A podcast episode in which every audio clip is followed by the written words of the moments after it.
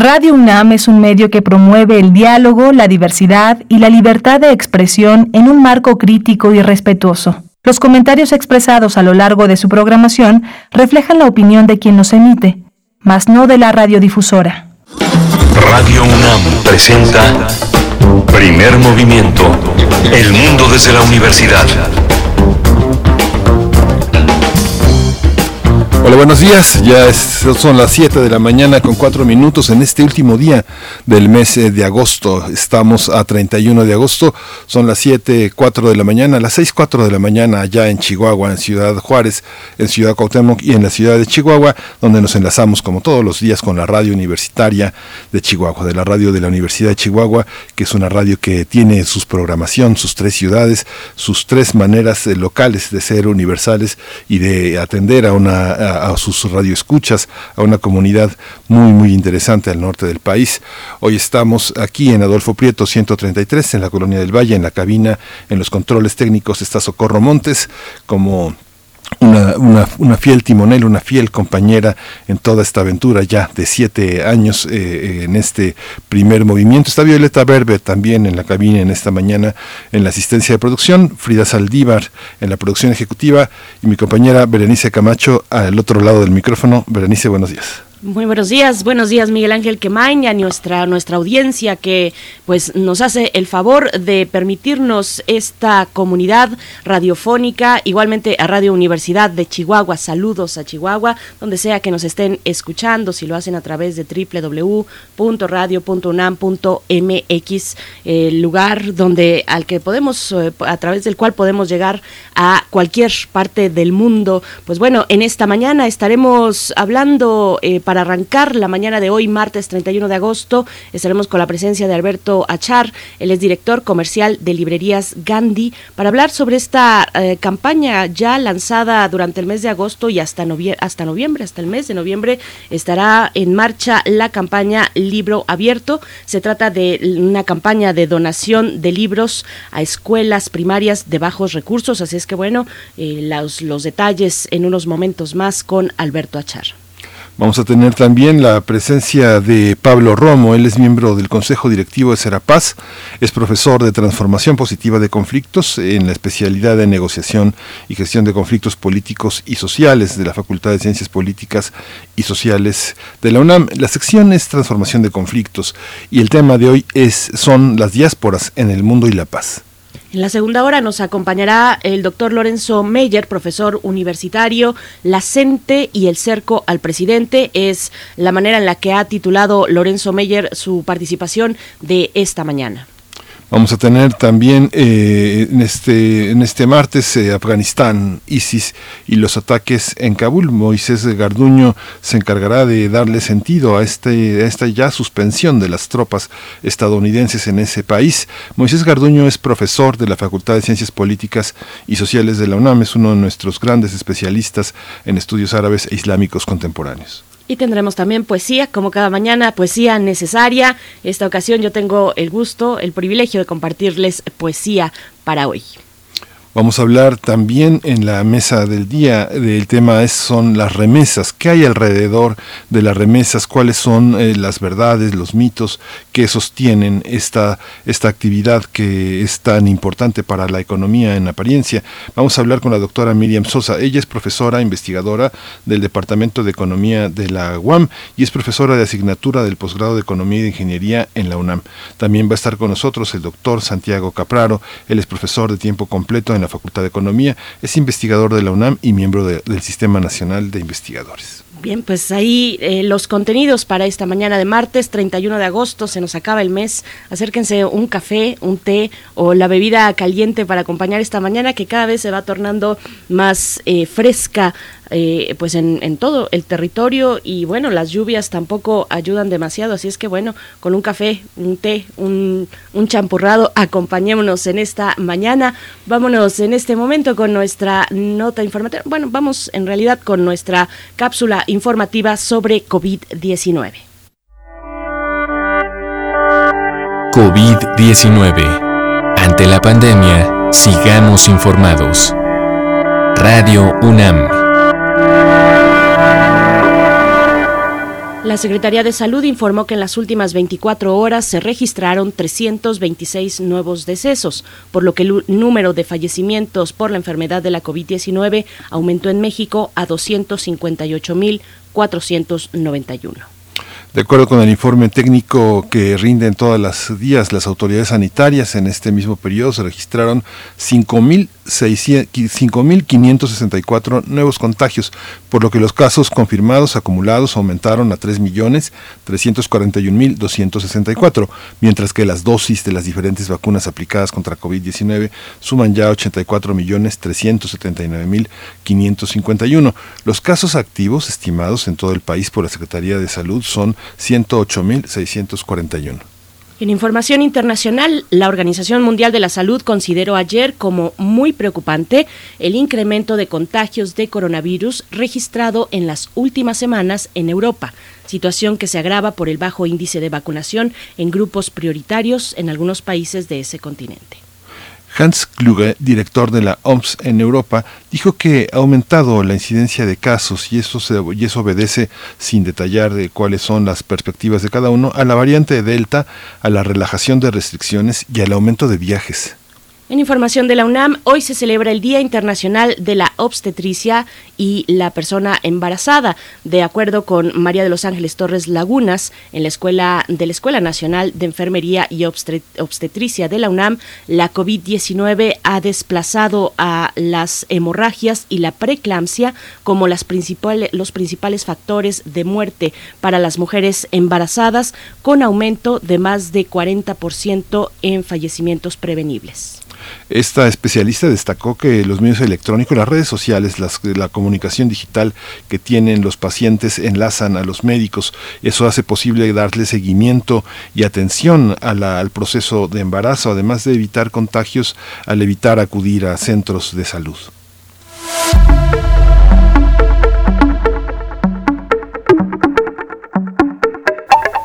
Recomendaciones culturales para esta mañana. Continúan las actividades de la edición 28 del Festival Internacional de Teatro Universitario que se realizará hasta el 12 de septiembre. La oferta del FITU son obras en competencia, talleres, conferencias, clases magistrales, conversatorios y la participación de colectivos de artistas como Cabaret Misterio de México, L'Insolent Theatre de Chile, New Frontiers, de, y Royal Court, eh, Anglo Arts de Reino Unido, estas tres, entre otras. Las actividades se pueden seguir a través del sitio web www.teatrounam.com.mx. Así es que no se pierdan esta amplia posibilidad de acercarse al teatro universitario en México y en otros países a través del FITU. 28 eh, ediciones ya de este Festival Internacional de Teatro Universitario. Y pues nos vamos en este momento a invitarles claro, a que se acerquen a nuestras redes sociales y nos envíen sus comentarios, sus comentarios para esta mañana, arroba P Movimiento en Twitter, Primer Movimiento UNAM en Facebook. Nos vamos con una gran, gran rola, Miguel Ángel. Sí, el dinero no lo es todo, dicen, pero no han escuchado Money de Pink Floyd. Esto es lo que vamos a escuchar, dinero.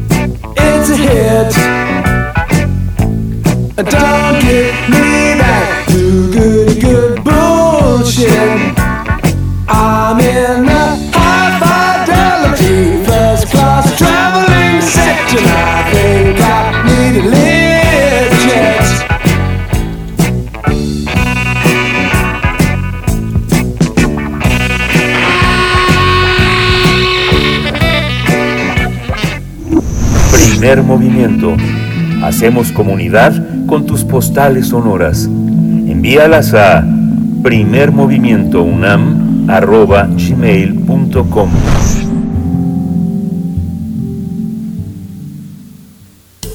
Toma nota y conoce nuestra recomendación literaria. Desde hace unos días, los lectores que acuden a la librería Gandhi a comprar sus libros y novedades también pueden apoyar y donar desde 15 pesos al programa Libro Abierto. En alianza con IBI México, este programa, instaurado desde 2016, tiene como objetivo llevar a las bibliotecas y capacitar profesores para contagiar el amor por la lectura en las escuelas públicas. IBI México es el brazo operativo de este proyecto social que emprenden y que se trata de un plan integral que trabaja y apoya a niños en situaciones vulnerables. El programa surge por la inquietud de lograr el fomento a la lectura y entenderla como mecanismo de cambio.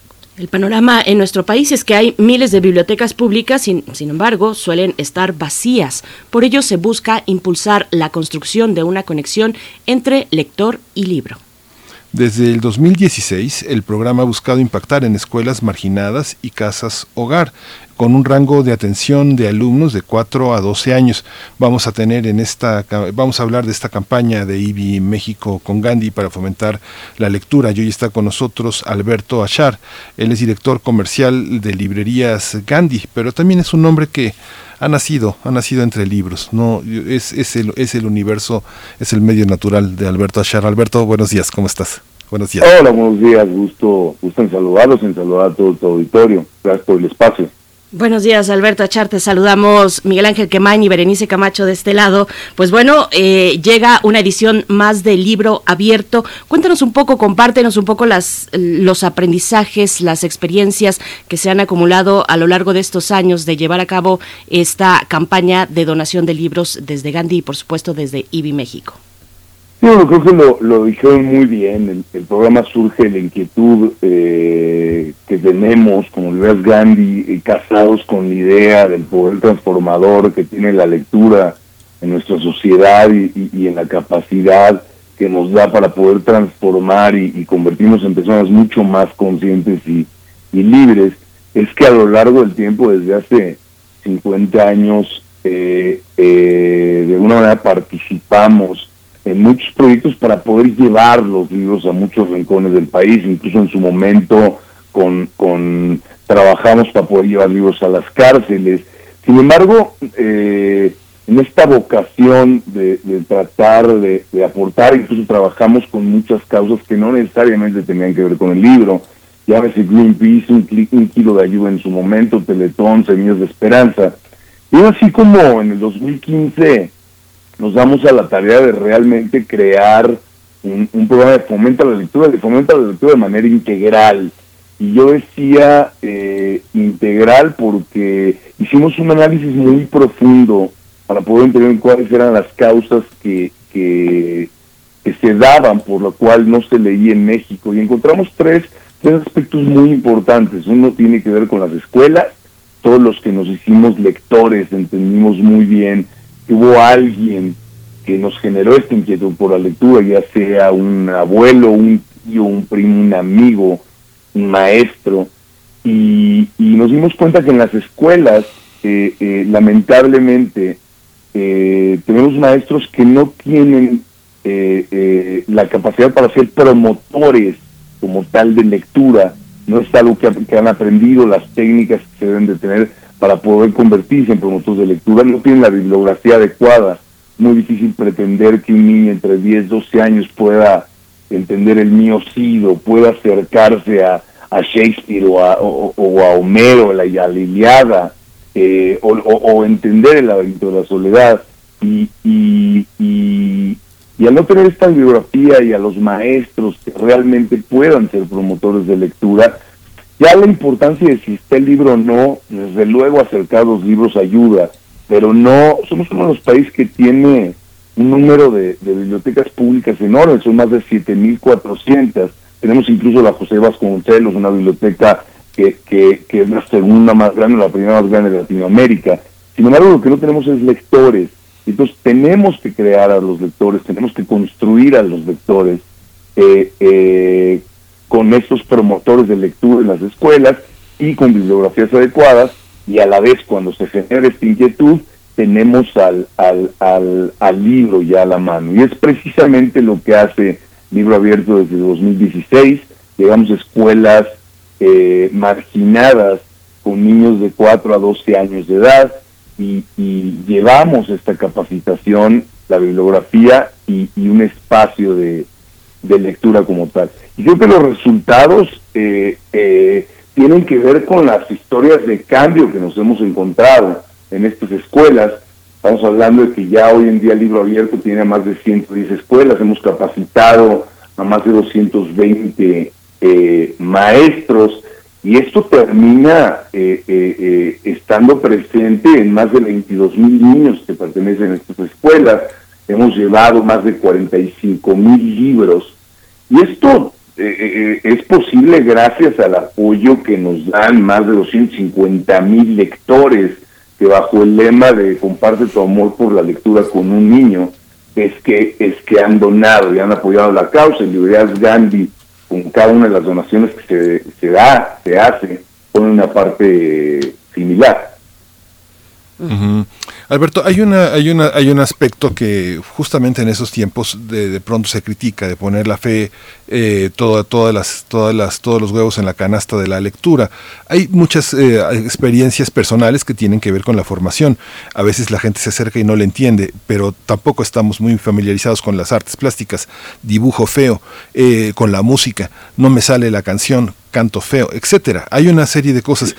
que ¿Qué, aspecto de esa confianza, de ese acercamiento a la lectura nos convierte en mejores ciudadanos? ¿Qué tipo de comprensión nos da si nacemos en un medio muy desfavorecido? ¿Qué, tipo de comprensión nos da el libro? Sí, sí, sí, totalmente. No, creo que la lectura como tal, y lo hemos visto en, los niños, te da, te amplía tu vocabulario, te da una capacidad de entenderte a ti mismo de manera diferente, te permite expresarte, relacionarte con tu entorno de manera diferente y sobre todo desarrolla tu, capacidad, tu capacidad de imaginación para que como niño marginado puedas verte y entender al mundo de otra manera y puedas verte en un, mundo mejor como tal, ¿no? Y hemos, hemos vivido historias de cambio increíbles. Recuerdo una de estas escuelas marginadas de en su momento, que nos platicaba una de las niñas, y lo pongo como ejemplo, eh, nos decía, desde que leo en casa, mi papá no me pega, ¿no?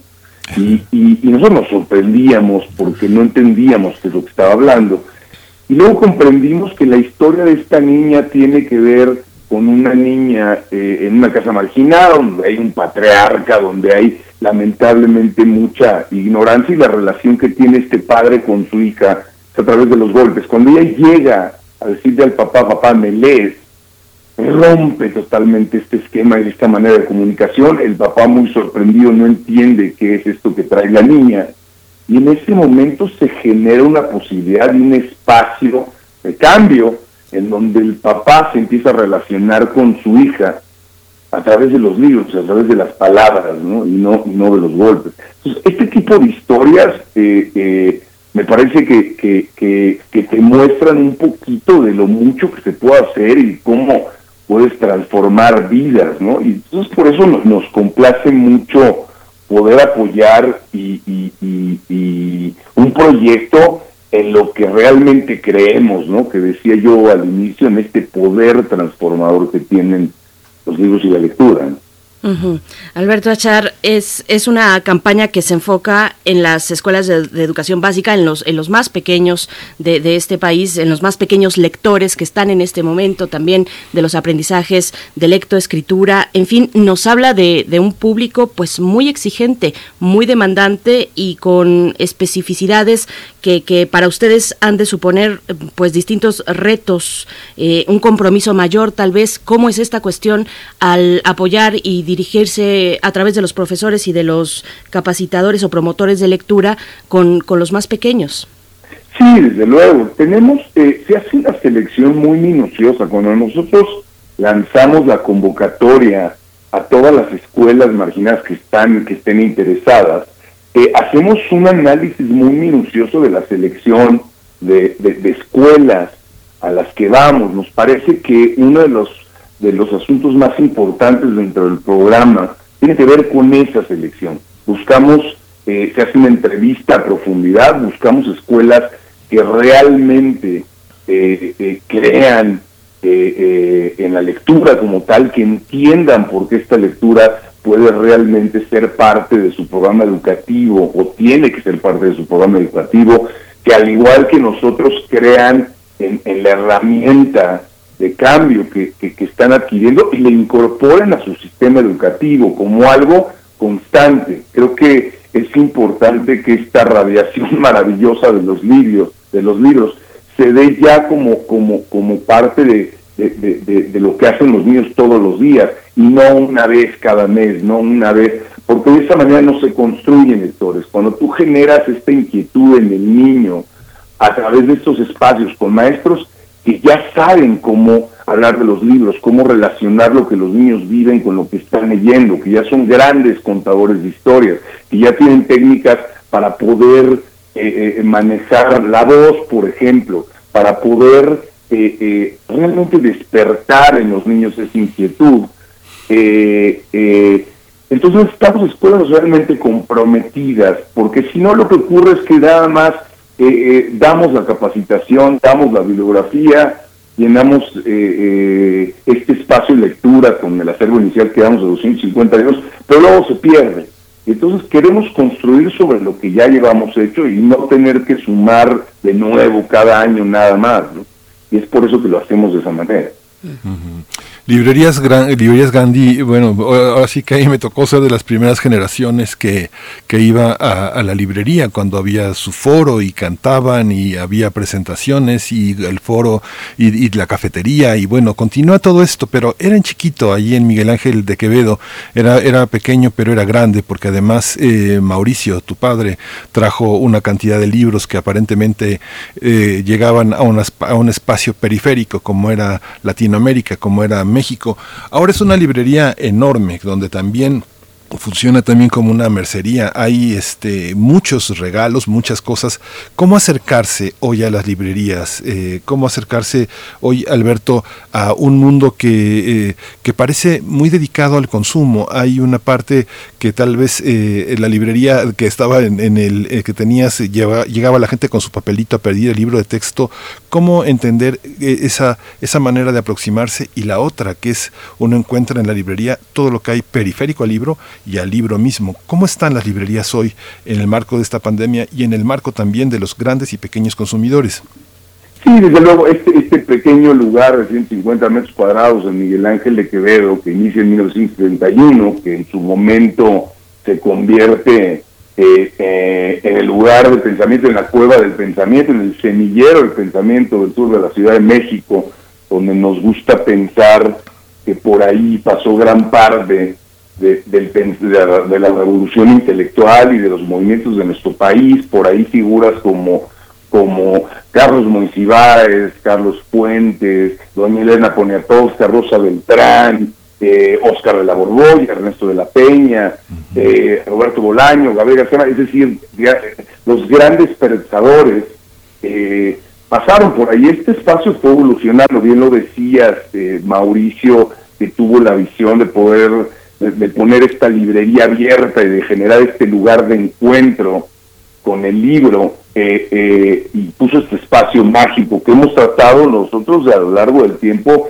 de replicar y de poder respetar esto también que decías tú, en donde Mauricio iba a grandes ferias a lo largo del, del mundo y traía libros que no conseguías a precios irrisorios. Bueno, hoy en día más del 15% de los libros que traemos son libros de importación que son grandes, grandes oportunidades y hemos tratado de generar este espacio y esta experiencia alrededor del libro con, con, con, diferentes valores agregados, con espacios de café, con, con, más de 550 eventos, promociones, eh, eh, 50, eh, 60 promociones al año, con venta de boletos eh, eh, para cualquier espectáculo con una revista que, se te entrega en el momento en que haces tu compra. Es decir, generamos y tratamos de, mantener esta experiencia de compra, de irle agregando diferentes valores. esta, lamentablemente, yo decía, la pandemia como tal, eh, un año, año y medio de resiliencia en donde todo el gremio nos hemos visto muy afectados. Realmente, eh, eh, cuando se habla de caídas en venta del 30%, eh, eh, difícil y caídas del 60% en el tráfico de personas en todas nuestras en todas nuestras librerías, de alguna manera te ayuda o te, o te empuja más bien a, poder hacer un trabajo introspección, a, un trabajo reflexivo de cómo reestructurar eh, eh, a la librería, reestructurar los gastos. En su momento tuvimos que tomar decisiones con la primera librería y convertirla en un espacio de, de oficinas, es decir, tomar todas las medidas para poder eh, seguir de pie como tal, ¿no? Y hoy en día creo que tuvimos la suerte en su momento de tener la visión para poder llevar los libros a, otros canales como supermercados o tiendas departamentales o incluso desde 1996 entender el tema del comercio electrónico, por lo cual nosotros ya estábamos de alguna manera preparado para el crecimiento, preparados para el crecimiento que se dio en la pandemia y eso nos ayudó a compensar un poco de la caída en venta de, de, las librerías que todavía estamos en ese proceso de recuperación como todos en el gremio y, y, el, el comercio minorista. ¿no? Esa es una conversación pues que seguiremos dando, jalando esos hilos. Hemos eh, compartido en este mismo espacio, Alberto Achar, pues con muchos de tus colegas, con muchos eh, mm, integrantes del gremio en torno al libro sobre cómo ha impactado la pandemia y, cómo se proyecta también la recuperación. Es un tema que no, que no vamos a soltar. Yo regreso un poco a la cuestión del libro abierto para preguntarte eh, qué tipo, qué tipo de escuelas, de qué tipo de escuelas están hablando cuando se habla de escuelas en contexto de marginalidad, porque encontramos muchos ejemplos, escuelas rurales que están eh, con accesos eh, dificultosos, eh, también hablamos de escuelas con población indígena o escuelas que están en contextos de violencia. ¿Qué tipo de escuelas están ustedes privilegiando y cómo hacen esto?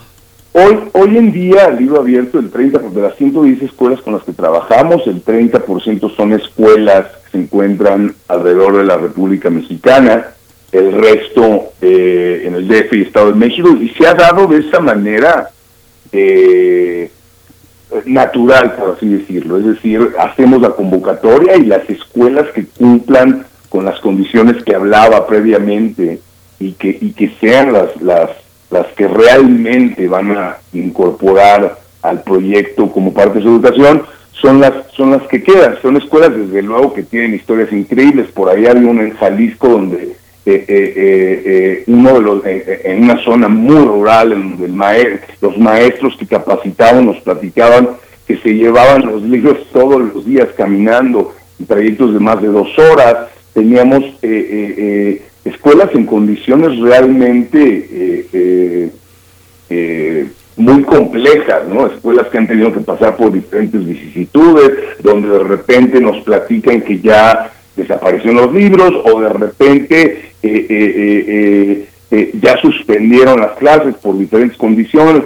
Entonces hay que, hay que digamos, analizar a cada una de estas escuelas que seleccionamos muy a detalle, pero sí, desde luego, esas son las distancias educativas que lamentablemente y la marginación que lamentablemente eh, muchas de estas escuelas y los niños están ahí viven todos los días, ¿no?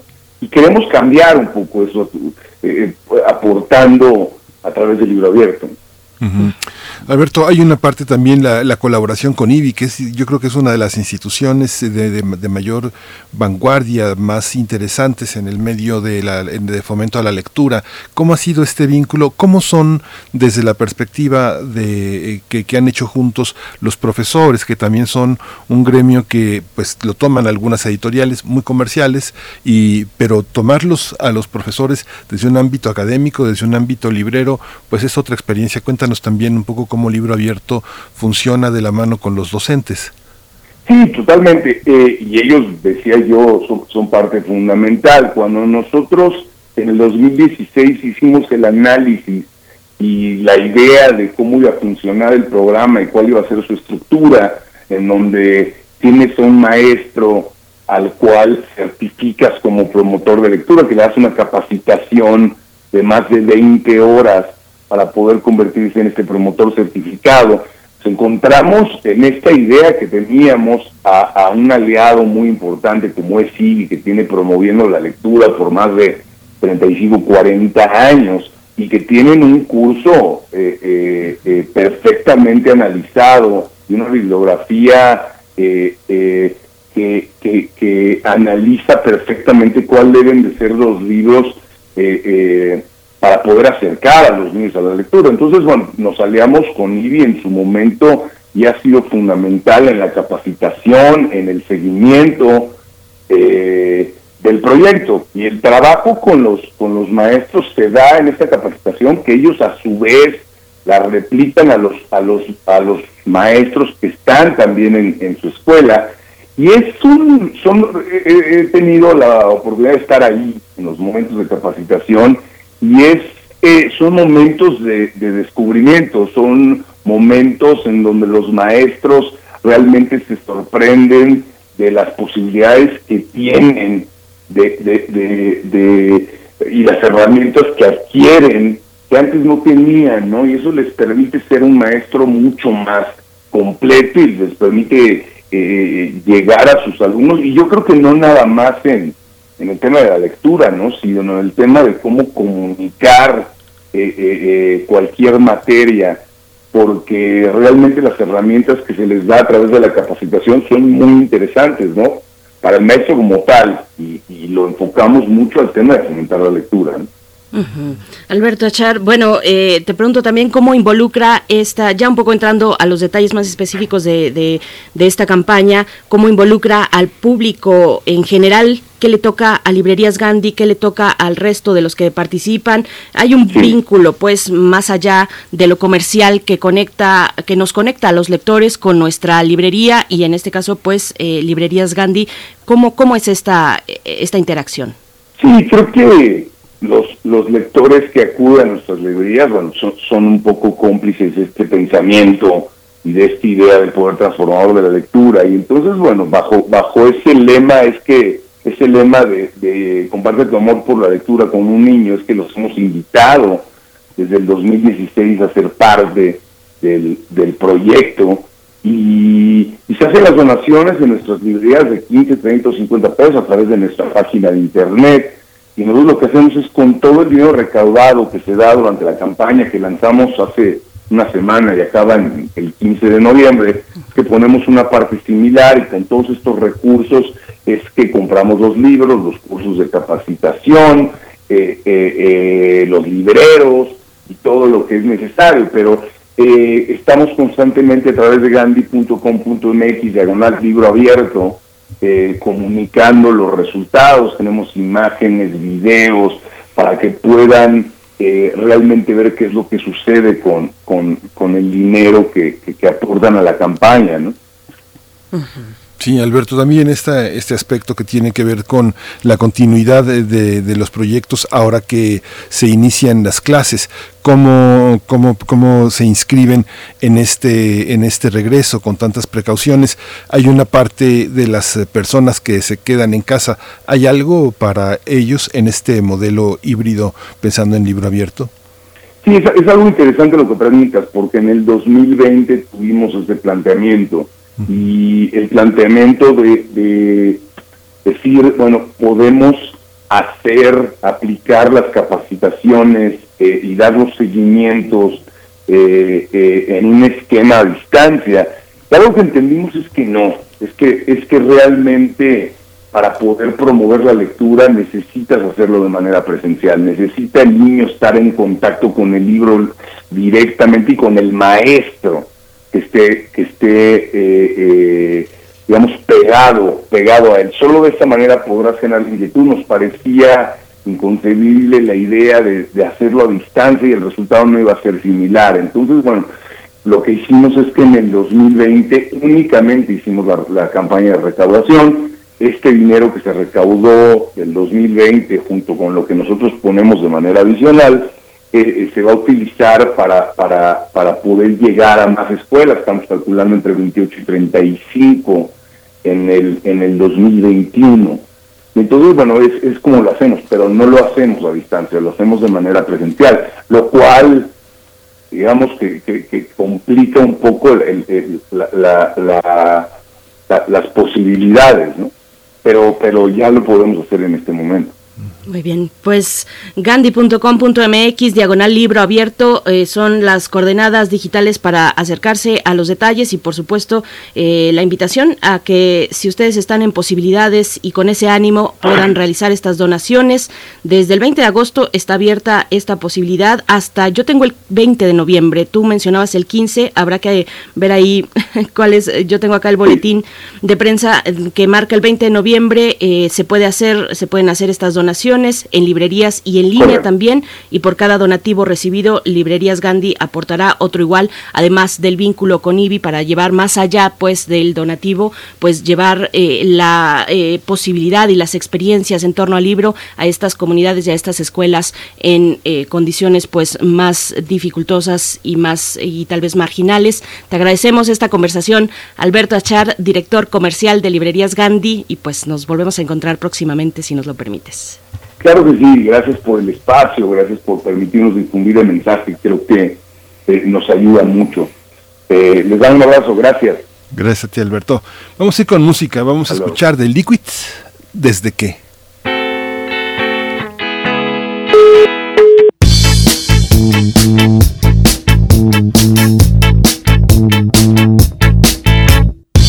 Te sentí venir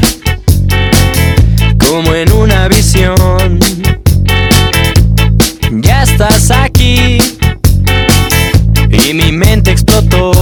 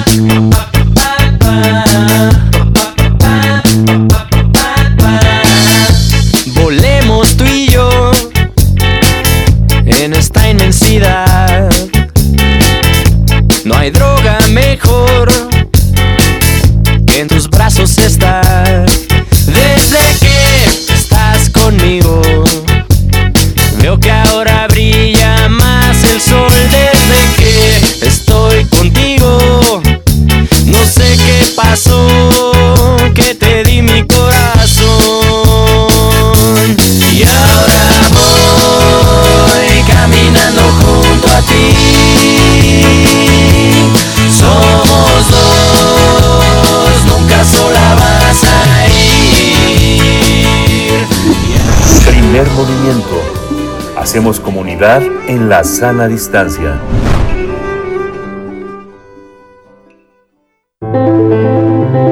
Transformación de conflictos.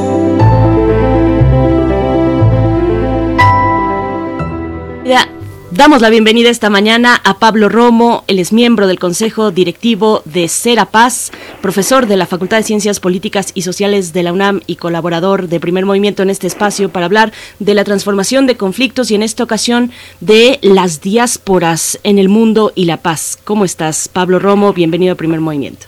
Qué gusto, buen, buenos días a ti, Miguel Ángel y a toda la auditoria. Buenos días, Pablo. Pues te escuchamos un tema muy importante ahora que vemos, bueno, lo que ocurre, eh, el desastre humano que ocurre en Afganistán. Coméntanos, por favor, sobre las diásporas en el mundo y la paz. Ciertamente, ya lo hemos platicado en otras ocasiones, lo hemos comentado con tu auditorio. Sin embargo, es fundamental el tema de la migración. Las diásporas son parte de esta compleja ecuación de la paz pero también de la violencia. En ocasiones son eh, factores que promueven la paz si se convierten en eh, expresiones que contribuyan en la región donde se establecen. En otros son monedas de cambio para la guerra. Las diásporas son eh, signos de violencia, desastres, guerras y odio. La gente no sale por gusto masivamente de sus países. México ha tenido la fortuna de recibir a lo largo de sus años como país independiente estos movimientos diaspóricos que han nutrido la vida del país y han generado gran riqueza cultural, económica, social y política. No me refiero solamente a la llegada de los españoles republicanos en los 30 o a los chilenos, argentinos, uruguayos o peruanos en tiempos de sus dictaduras.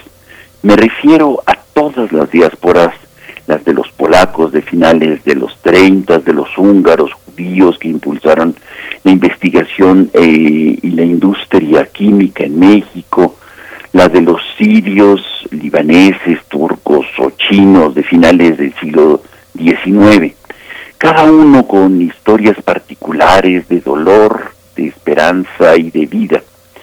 En el mundo se registraron, y es interesante el dato, en el 2019 más de 76.5 millones de desplazados por la fuerza.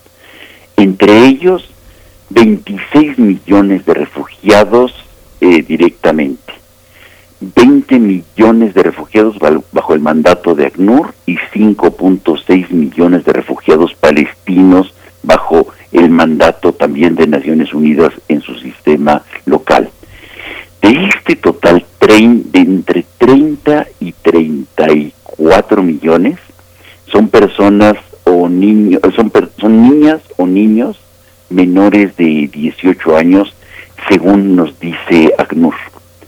En este informe de la Agencia de la ONU para los Refugiados del año pasado se señala que una persona de cada 97, es decir, mm, más del 1%, se encuentran desplazadas en el mundo.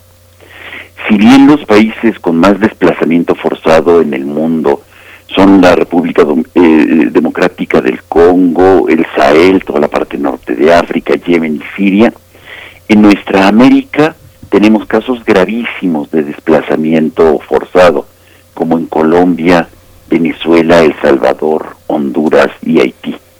Hace unos días llegaron unas personas afganas de la mano de la Cancillería mexicana, haciendo honor a las grandes historias de Bosques y de García Robles, heredando, heredando a la Cancillería esta gran tradición.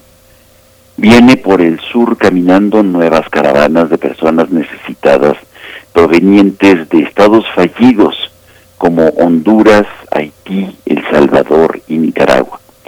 Es indispensable mantener ese espíritu de acogida recordando el, llamando, el llamado mundial a la hospitalidad. En todas las tradiciones religiosas de Berenice, la hospitalidad es un imperativo básico del creyente. En el mundo judío, las leyes levíticas lo establecen. En el Islam, es un deber, es un deber del buen fiel.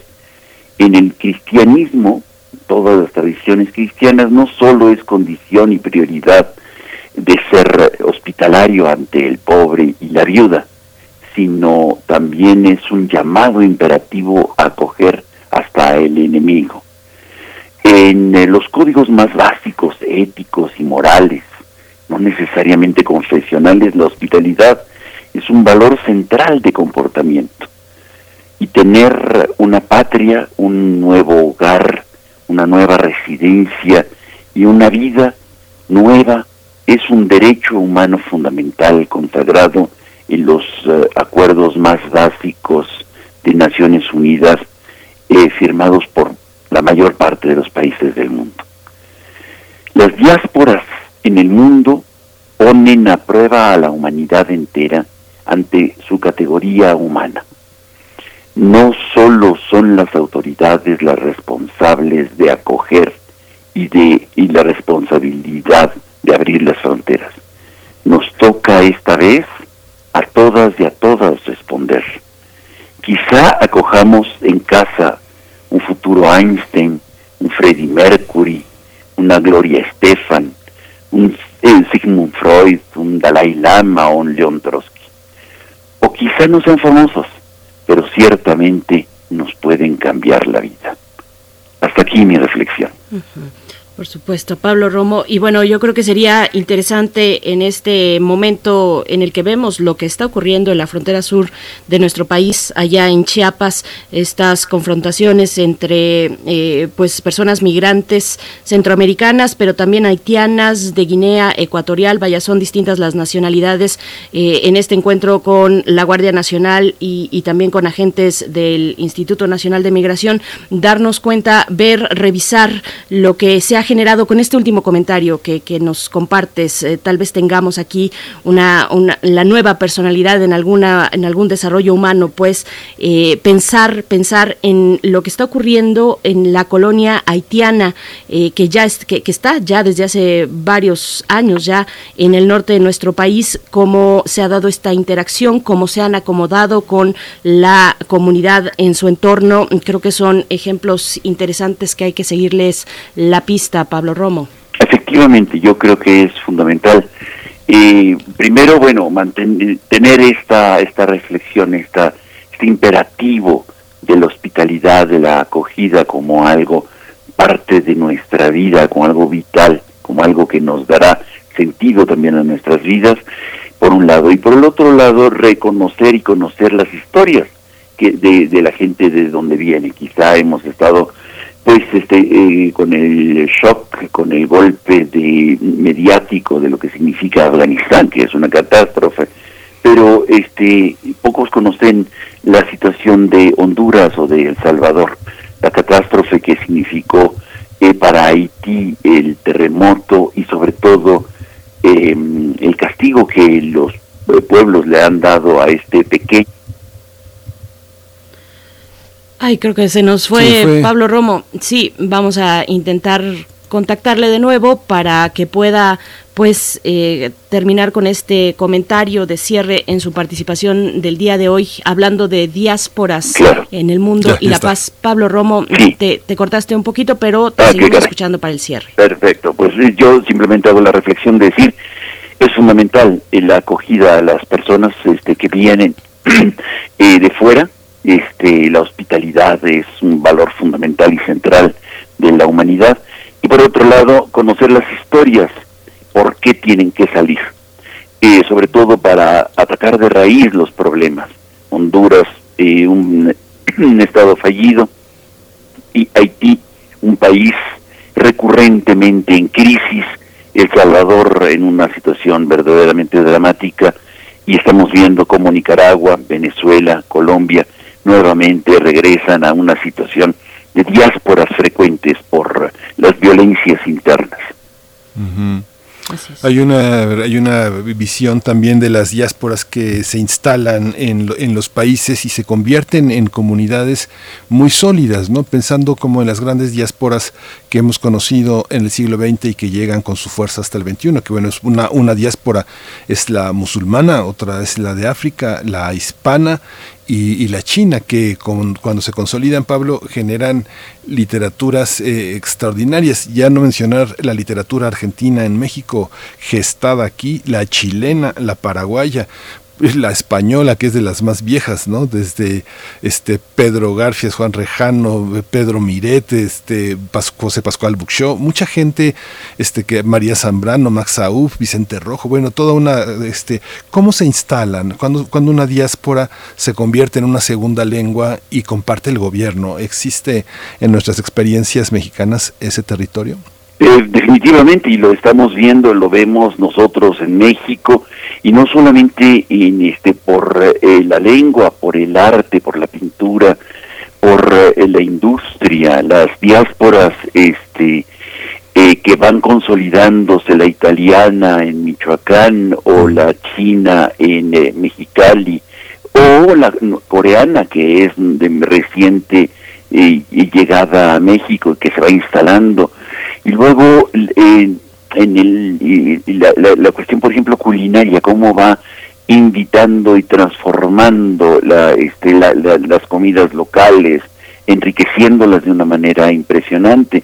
Vemos todos estos nuevos restaurantes chinos, por ejemplo, ahí en la Viaducto Piedad, qué sé yo, este, hay una gran riqueza que aportan estas diásporas que van consolidándose, que van generando nuevas vidas y que van eh, polinizando eh, el nuevo campo eh, y el país entero, ¿no? Yo creo que tenemos ejemplos extraordinarios de gente que, que ha llegado aquí y no solamente hay que buscar estas cuestiones extraordinarias de grandes cambios, sino de pequeños cambios que van fortaleciendo y van construyendo las pequeñas historias locales. Me parece que, por ejemplo, la presencia polaca es poco conocida en Santa Rosa, en, Guanajuato, sin embargo, y fue efímera esta diáspora, sin embargo, eh, se mantiene un poco ahí presente y va y ha generado una nueva también concepción y relación, eh, relaciones nuevas de, de sociales, culturales, económicas.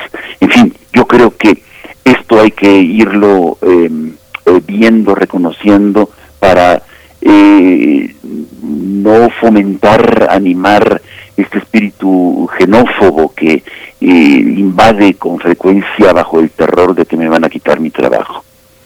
Pues Pablo Romo, a mí me parece fundamental que lo pongas hoy, hoy en la mesa, no fomentar esas, esas narrativas, porque eh, pues como sociedad y también los gobiernos parece que no tenemos aún eh, todavía un entendimiento pues actualizado, acorde a los nuevos tiempos que anuncian movimientos migratorios pues cada vez más frecuentes. ¿Cómo, cómo se ve desde, desde esa posibilidad y esa necesidad también de actualizar nuestra mirada sobre las migraciones? ¿Cómo se ve hoy la, la vocación de refugio que México ha abanderado por décadas? Cuéntanos un poco al respecto tu mirada sobre esta cuestión eh, en nuestro propio país eh, y un poco ya cerrando la participación de esta mañana? Yo creo que eh, tenemos una tradición en México muy amplia en este sentido de hospitalidad, de acogida, de, de atención por el otro y por la otra. La presencia en la Cancillería de personajes tan extraordinarios que invito a nuestro auditorio a conocer, como Gilberto Bosques o como este Jesús García Robles, son expresiones básicas y fundamentales. Tenemos presencias de lo más diverso, tenemos políticos como Trotsky que llega a México y que de alguna manera genera nuevas historias en el país. Tenemos artistas, este, en fin, yo creo que eh, está ahí y creo que nuestro auditorio hoy tiene la gran oportunidad de fortalecer este estas nuevas visiones, eh, ayudando desde luego a instancias como ACNUR, como al servicio eh, jesuita a migrantes, como las casas de los migrantes que están muy cerca, sobre todo de los espacios este, del camino hacia hacia el norte, porque em, hay que protegerlos, hay que hay que acompañarlos, hay que atenderlos, hay que escucharlos. Me parece que son em, hoy por hoy un, de una eh, extraordinaria fertilidad para nuestra eh, nuestras historias, para nuestras vidas y para nuestra perspectiva y horizontes de futuro. Por supuesto. Pues Pablo Romo, te agradecemos. Querido Miguel Ángel, querías comentar. Pues solamente nos queda despedirte, desearte lo mejor para esta semana. Pablo Romo, miembro del Consejo Directivo de Serapaz, profesor de la Facultad de Ciencias Políticas y Sociales de la UNAM. Muchas gracias y en 15 días nos encontramos una vez más. Muchísimas gracias, que estés muy bien, que estén muy bien. Hasta pronto, Pablo Romo. Pues bueno, vamos, antes de despedirnos, de irnos con música para el cierre de la hora, eh, nos dice por acá Refrancito, muy buen día, qué gusto escuchar a Alberto Achar sobre una librería que forma parte de nuestros corazones y dice, recordemos con enorme cariño, eh, recordamos con enorme cariño la vieja librería de Miguel Ángel de Quevedo. Por cierto, dice Refrancito, vayan a ver la exposición de Otto Cázares antes de que se retire en Quevedo, está increíble. Bueno, sí, efectivamente, yo quiero reiterar esa invitación, eh, la exposición de Otto Cázares en la librería de Gandhi de Miguel Ángel de Quevedo, en el mezanín, en la parte superior de la librería, en la parte más alta, ahí está esta exposición, Archivo de Semejanzas, que podremos disfrutar hasta el 5 de septiembre, o sea, ya queda muy pocos, quedan muy pocos días para, para acercarnos a esta exposición de nuestro querido amigo y compañero, colega Otto Cázares. Así es que, bueno, no se lo pierdan, de verdad es una exposición. Yo todavía no he tenido la posibilidad de ir, espero y planeo hacerlo en esta semana, pero ojalá podamos hacerlo y bueno, le enviamos un abrazo a nuestro querido Otto Cázares, Miguel Ángel. Sí, yo vi fotos, vi imágenes, estoy comprometido también con, con ir. Es eh, Otto Cázares es un es un este es un escritor eh, realmente heterodoxo, polifacético. Ahora en la plástica muestra ese enorme amor por la escritura y esa polifonía que tiene en la manera de representarla en objetos. Yo creo que va a ser muy interesante observarlos directamente. Las fotografías con todo y que son muy ilustrativas de la exposición, pues no son suficientes. Así es, está hecha la invitación y con esto nos despedimos de la Radio Universidad de Chihuahua. Gracias por su escucha en el 105.3, el 106.9 y el 105.7. Mañana nos volvemos a encontrar, si así lo desean. Vamos a ir con música antes del corte a cargo de los prisioneros. Tren al Sur.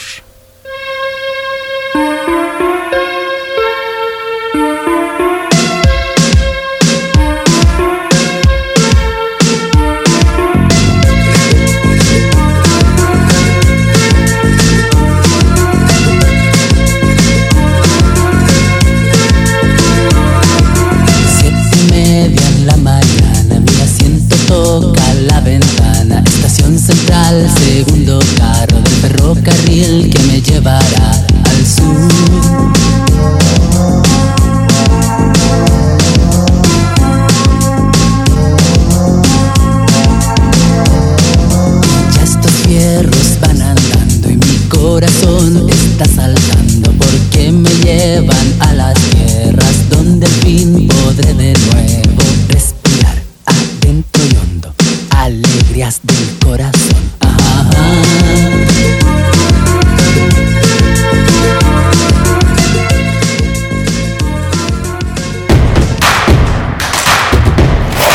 En redes sociales. Encuéntranos en Facebook como Primer Movimiento y en Twitter como arroba PMovimiento. Hagamos comunidad.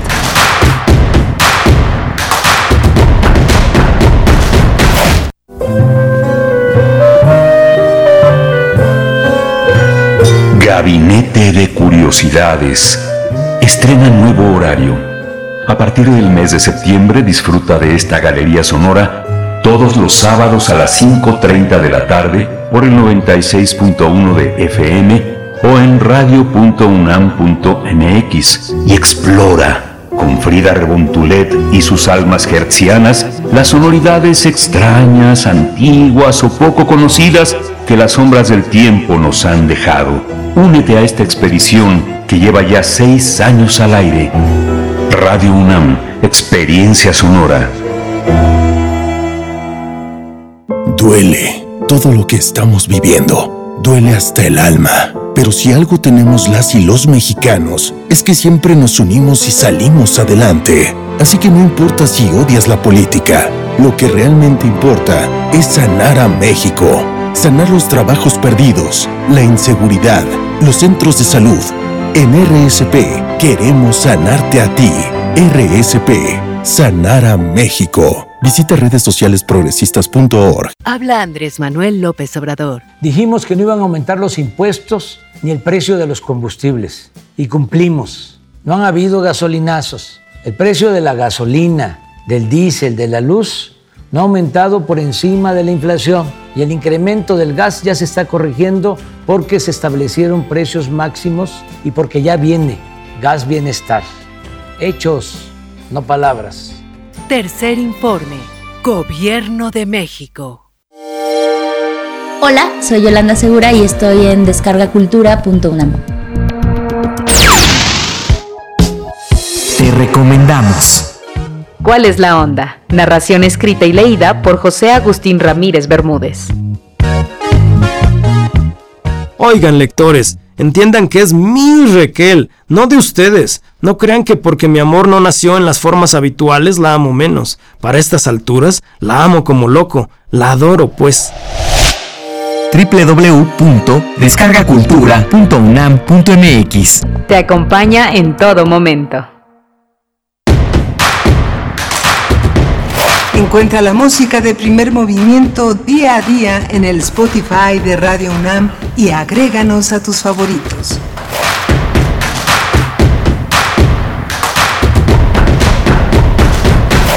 Muy buenos días, ya estamos de vuelta en primer movimiento luego del corte. Hoy es martes, martes 31 de agosto, el último día de este mes que marca el inicio eh, del nuevo ciclo escolar. El día de ayer vimos ahí imágenes pues muy diversas entre eh, algunas escuelas e incluso algunas regiones o comunidades donde efectivamente pues se vio una cierta afluencia de chicos, de chicas preparándose para llegar a la escuela, en otros no, eh, más desiertas eh, algunas escuelas, pero bueno, estamos en este, en este momento, pues, en el que esa moneda está en el aire, donde algunas familias han decidido, pues, llevar a sus hijos de manera presencial a sus clases, eh, otros no, otros se mantienen en esta posibilidad híbrida en línea también. Bueno, pues muchas las posturas vertidas en torno a este tema. Les damos la bienvenida así pues a esta emisión, a esta emisión de martes, donde también nos enlazamos en este momento con la radio Nicolaita en el 104.3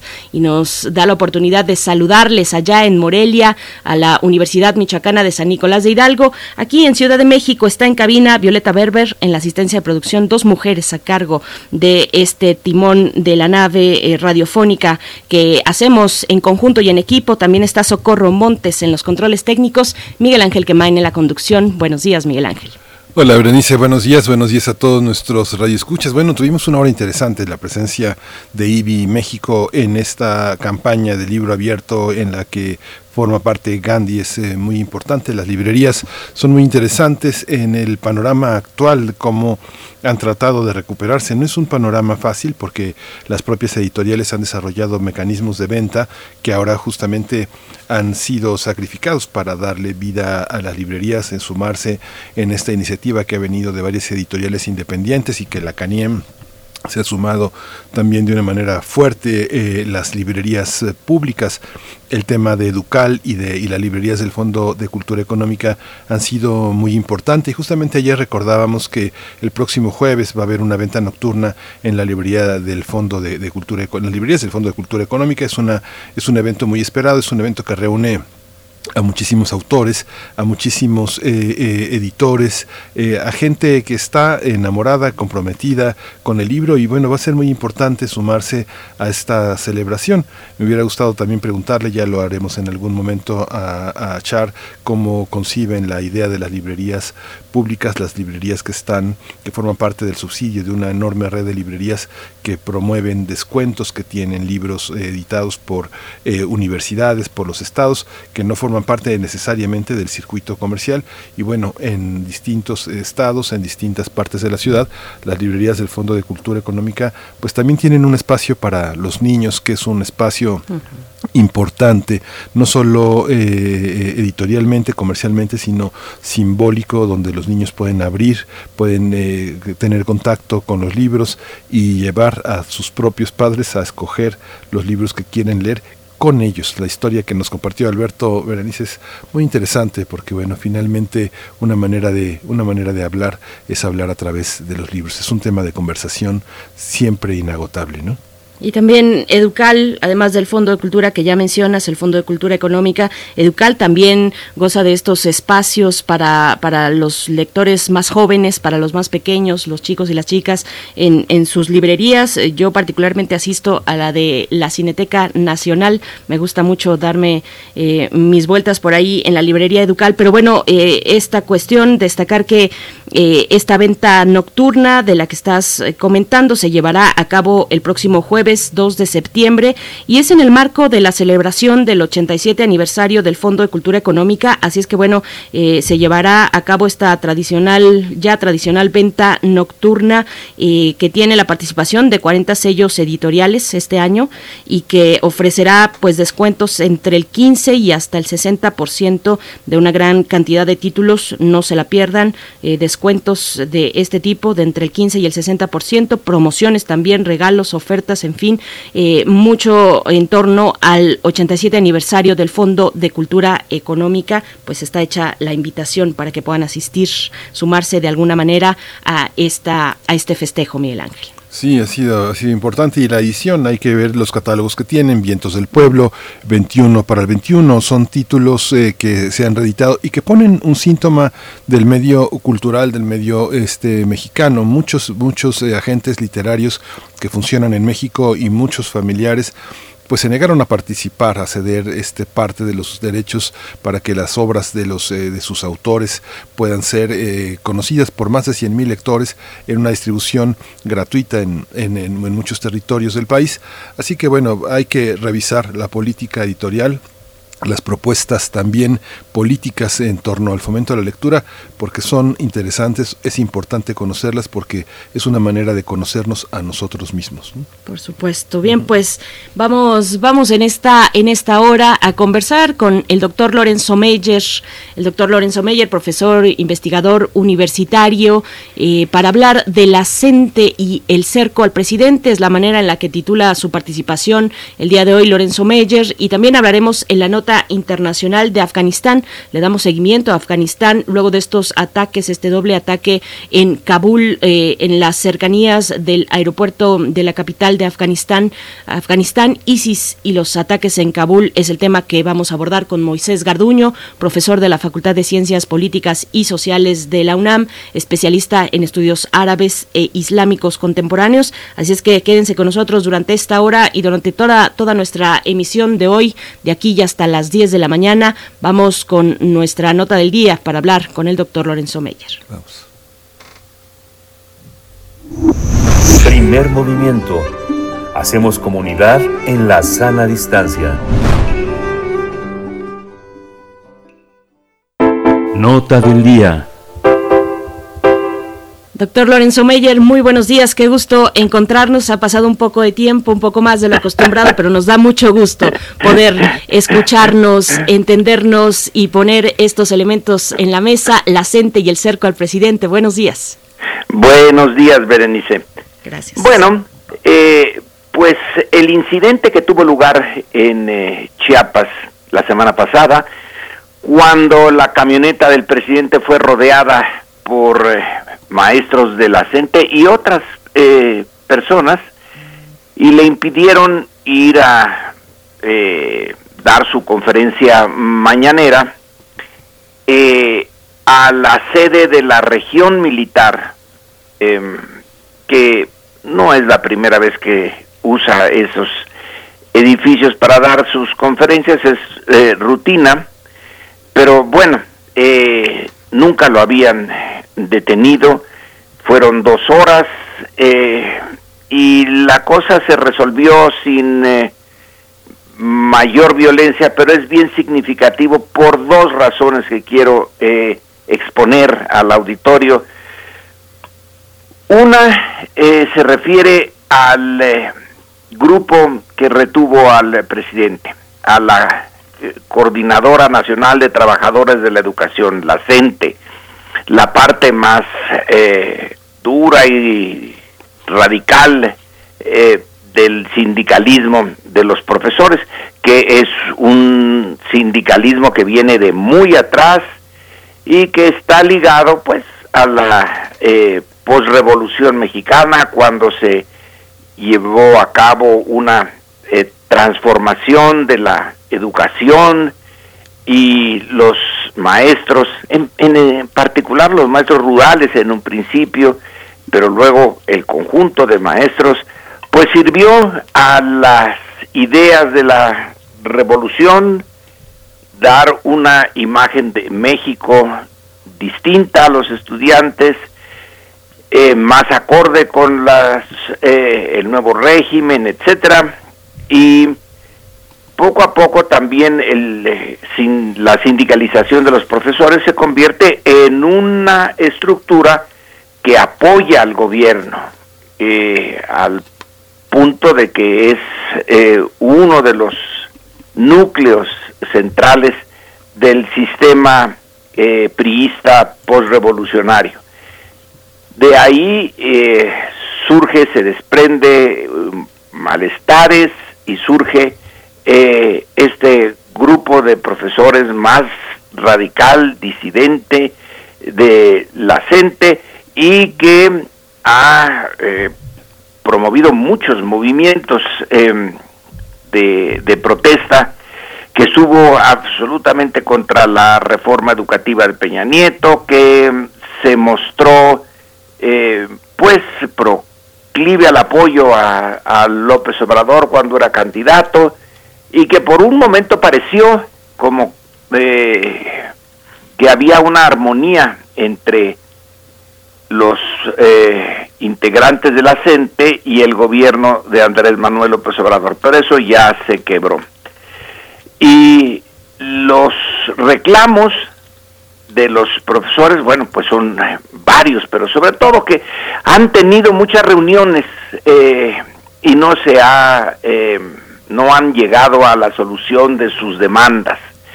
Las demandas son en parte por las estructuras de movilidad interna, de promoción de los profesores, y otras son muy eh, concretitas, muy económicas. Allá en Chiapas, unas cajas de ahorros eh, que les pueden permitir tener eh, préstamos a muy bajas tasas de interés, pero que han dejado de funcionar por intervención del gobernador de Chiapas. y ahí hay un punto en donde los profesores pues eh, concentran su malestar en la gobernatura de este Rutilio Escandón y que el conflicto con los profesores sigue como eh, si hubiera sido, eh, si hubiera retrocedido algunos años. Ese es un eh, tema, y es un tema interesante, muy complicado, yo no me eh, atrevería a dar una opinión a fondo porque se necesita mucho tiempo para eh, ir este entendiendo y desmadejar esa esa madeja de de, eh, problemas. Pero cuando detuvieron su camioneta eh, López Obrador sí fue contundente, dijo que esa acción era producto eh, pues de intereses creados a lo largo del tiempo en, el, en la CENTE y que no era realmente producto de un reclamo, sino de eh, dirigencias que están usando ya su posición dentro del movimiento para eh, beneficios eh, propios, cosa que la gente ha eh, negado, no hay nada de eso y que no están con la derecha como sugirió el presidente y esto va a, seguir, no hay un viso de solución inmediata, pero sí es un problema en eh, Chiapas. Luis Hernández Navarro, un articulista de la jornada, hoy eh, publica un, una columna que titula Maestros, el polvorín chiapaneco. Y si uno eh, se asoma a lo que Hernández Navarro dice, es un desastre todo. En Chiapas hasta el COVID va ganando, el crimen organizado va ganando, el gobernador es un inútil, a, las eh, cajas de ahorros eh, o los em, las organizaciones privadas que hacen préstamos son las que están ganando, les cobran a los profesores em, unos intereses más altos, en fin, un desastre que es eh, Chiapas. Bueno, es un problema más que tiene que enfrentar el presidente la 4T y la complejidad de Chiapas eh, va a ser muy difícil de resolver en poco tiempo conflictos entre eh, las propias poblaciones chiapanecas que se dirimen a balazos y sí, es algo que se sembró hace mucho tiempo en Chiapas, mucho, mucho tiempo. Eh, es un, una situación social que eh, no es muy similar al resto del país, sino que en algunos aspectos se ha quedado estancada de tiempo atrás, de siglos atrás, y que eh, ponerla al día con eh, el resto de México, pues está tomando tiempo, va a seguir tomando tiempo. Ahí está el EZLN, que es eh, una situación peculiar. El ejército zapatista, se dice un ejército eh, dentro de la nación eh, mexicana, y pues es un reto al Estado mexicano, y el reto está basado en la legitimidad de las demandas de los zapatistas que no, que el Estado debía de haber cumplido y debía de haber tenido otras eh, actitudes. A lo largo de muchos años no las tuvo y ahí está el ejército zapatista ahora yéndose a Europa y sigue con las demandas y su organización desde eh, finales del salinismo. Bueno, ese es un aspecto de lo que eh, pasa en Chiapas que es muy complicado y de solución nada fácil. Eh, tiene que ser poco a poco y con constantes contradicciones. El otro punto es quizá más claro, más, bueno, preocupante en el corto plazo, y es la seguridad del presidente. El hecho de que alrededor de 200 personas hayan podido detener la eh, camioneta o el, la caravana que llevaba al presidente a cumplir en la mañana con una eh, tarea que estaba anunciada de antemano, que era la mañanera que se iba a hacer desde Chiapas. Bueno, eh, pone de relieve algo que al principio de la eh, presidencia de Andrés Manuel López Obrador se discutió mucho, luego se dejó de hablar de ella, que es eso, la seguridad del presidente. En el pasado, los presidentes anteriores a la 4T tenían una super protección, el Estado Mayor Presidencial y guardias presidenciales, un cuerpo de élite del ejército acantonado en los alrededores eh, de Los Pinos y que se preocupaba de todo lo necesario para el bienestar material del presidente, desde los zapatos y el eh, prepararle la ropa, etcétera, la comida, qué iba a hacer, por dónde iba a salir, eh, cuáles eran las rutas que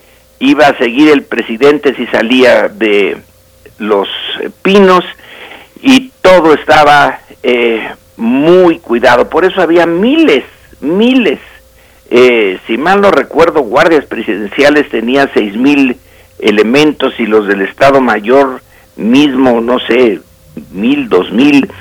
Eh, eh, realmente un, una corte para el presidente. Bueno, una de las primeras cosas que hizo Andrés Manuel López Obrador fue deshacerse del Estado Mayor y de guardias presidenciales, reintegrar a los soldados al ejército, al ejército regular, y, disminuir enormemente eh, su protección, tener un contacto más directo con eh, la población, eh, vender el avión presidencial, eh, bueno, todavía no se vende, pero por ahí va, eh, lento, pero ahí va. En fin, ya no lo usa. Y tratar de moverse en la medida en que se puede como un mexicano más. Claro que no es exactamente eso. Si es el presidente tiene que haber diferencias, pero ya no es el, la corte del sultán que se tenía antes.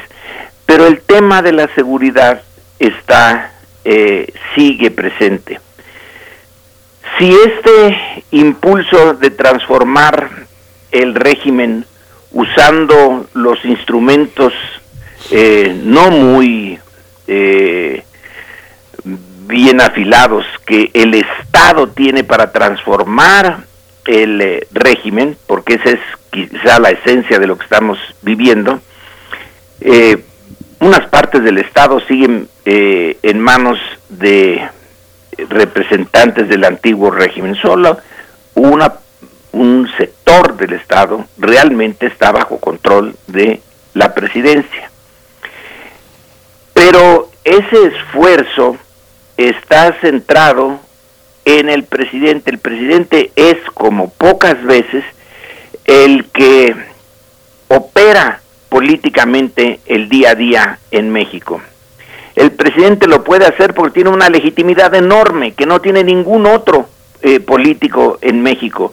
La legitimidad no solo de los eh, millones de votos del 2018, sino de toda su biografía, eh, de su esfuerzo desde la oposición por romper el sistema autoritario creado por el PRI y luego seguido por el PAN, eh, romperlo y eh, transformar la naturaleza del régimen eh, mexicano en función de la del bienestar o de las demandas de la mayoría de los mexicanos. Pero se trata de un régimen oligárquico el que no, el que se heredó y entonces es la personalidad de Andrés Manuel, su carisma. Y ese carisma no lo tiene ningún otro político de la 4T. Si se quisiera destruir rápidamente a la 4T, sería eh, por una vía sencilla, sería eliminar al presidente. Y en Chiapas se vio una uno de esos momentos. El presidente, bueno, sí, tenía la ayudantía allí a, a sus ayudantes, que no son eh, muchos, pero estaba cercado. Eh, eh, ¿Cómo eh, desaparecieron a Colosio? Pues en una situación igual, un, aunque estaba protegido entonces por el Estado Mayor, valió para nada. Eh, Andrés Manuel estaba enfrente del cuartel de la región militar allá en Chiapas. Él es el comandante supremo de las Fuerzas Armadas y decidió no pedirles ayuda, sino quedarse allí en medio de esa multitud de protestantes que en verdad no lo eh, agredieron físicamente, no apedrearon su camioneta, no la aporrearon, pero simplemente interfirieron con la máxima autoridad política del país en unas circunstancias que sí eh, están eh, potencialmente cargadas de, de, de peligro. Dos horas y tantas yo me pregunto qué hubiera pasado si eso lo intentan hacer con Peña Nieto, con eh, em, Felipe Calderón, con Fox, con Cedillo, con Salinas. Bueno, los em, que intentaban el cerco hubieran sido molidos a palos en el mejor de los casos, y no es que peor. En este caso, el presidente decide no usar su capacidad de responder con fuerza a una violencia, una violencia moderada, pero violencia en contra de el eh, pues sí, del jefe de la política mexicana y del jefe de las Fuerzas Armadas. Estuvo, yo creo que eh, bien en su papel el eh, presidente, pero eso no quita el peligro el presidente no puede estar, eh, no debería, aunque va a seguir, no debería de estar expuesto a ese tipo de situaciones, porque si algo le pasa eh, a él, todo su proyecto se viene abajo. Cuando ya esté, en caso de que llegue a estar eh, firmemente afianzado en las instituciones y en la sociedad mexicana el cambio, las personas pueden ser eh, menos importantes, pero cuando empieza un cambio, el liderazgo es fundamental.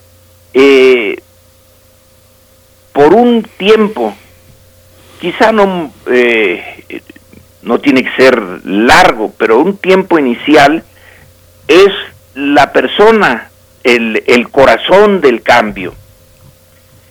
Y por lo tanto, el, eh, lo que sucedió en Chiapas no debería eh, volver a suceder, independientemente de que si el CENTE o la CENTE, eh, perdón, tiene razones, que si han habido muchas reuniones y no se les ha hecho caso, etcétera, etcétera, o que si, como dice el presidente, están movidos por un liderazgo espurio, el punto es que de ese ejemplo no debe cundir porque la pensemos nada más qué sucedería si eh, la persona del presidente eh, sufre un eh, por falta de seguridad un atentado. No solamente la 4T se viene abajo sino que el sistema político mexicano entraría en una etapa de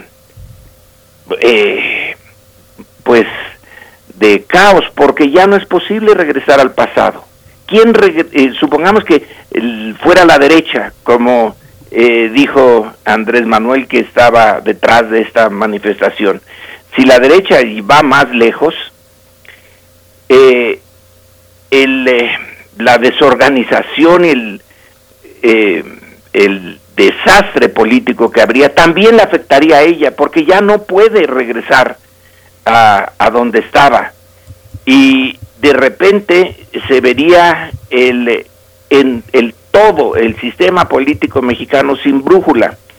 Incluso a la derecha le conviene eh, hacer lo que tiene que hacer y esperar eh, que eh, este, este esfuerzo se agote y volver a eh, más o menos el orden que ellos quieren, pero no por esa vía.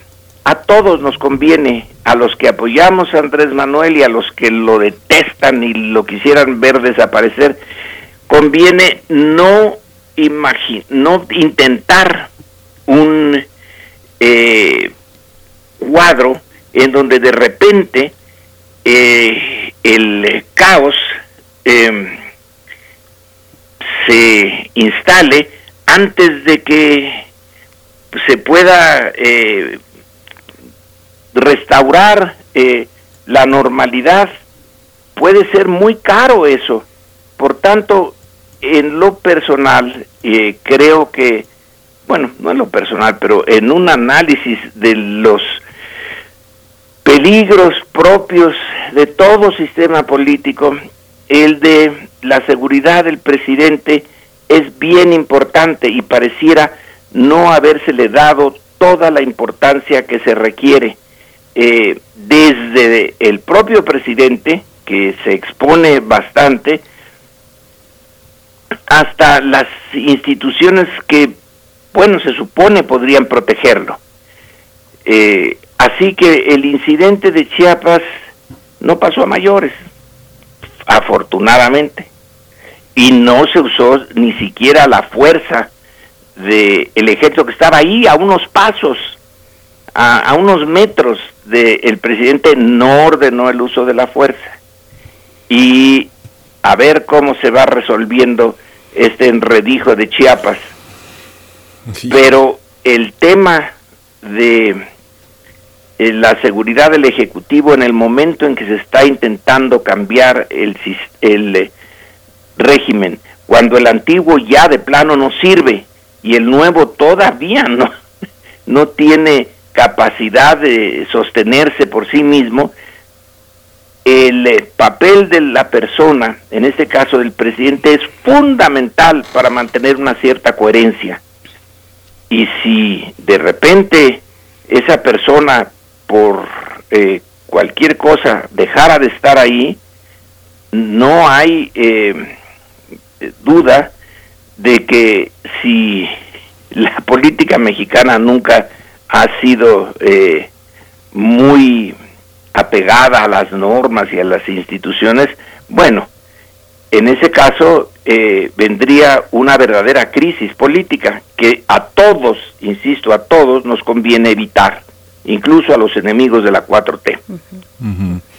Hijo de Lorenzo, pues sí planteas eh, la complejidad de un tema que es, eh, que es, que es que es muy rico porque es muy diverso y es muy heterogéneo y los usos políticos de la gente en Chiapas eh, son muy notables. Yo creo que por, por, una parte el tema de la seguridad del presidente, quienes eh, como periodistas pudimos conocer y estar en las giras con Carlos Salinas de Gortari, sabíamos que gran parte de las personas que estaban en las giras eran extras.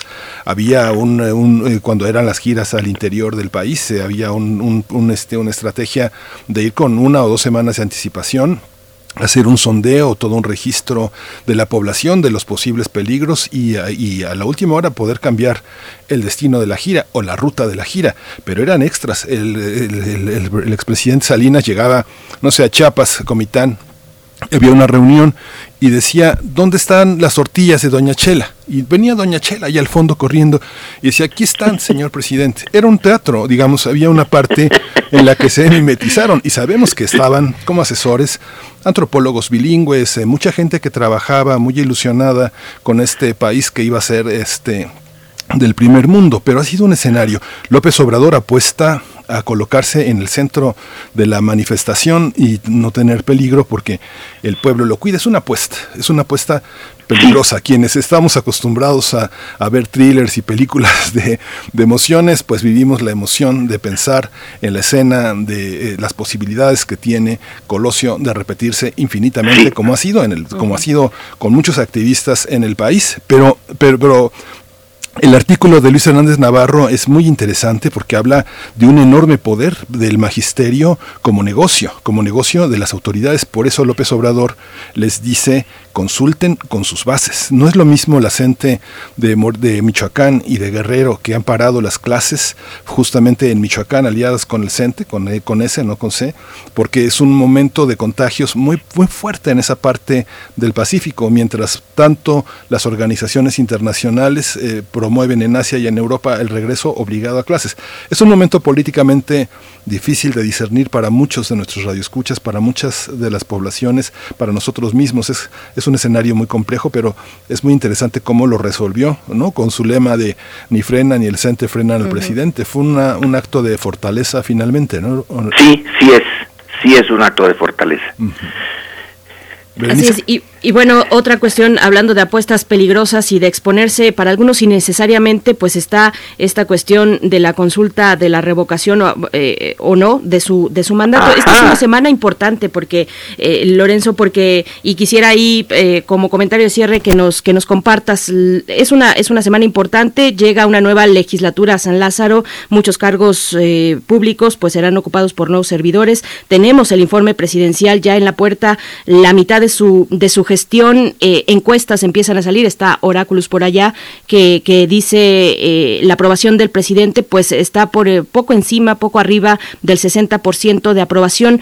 Cómo se ve toda esta situación estas estimaciones pues de cara a otra forma de arriesgarse que es la consulta popular por la revocación del mandato. Tienes toda la razón Berenice.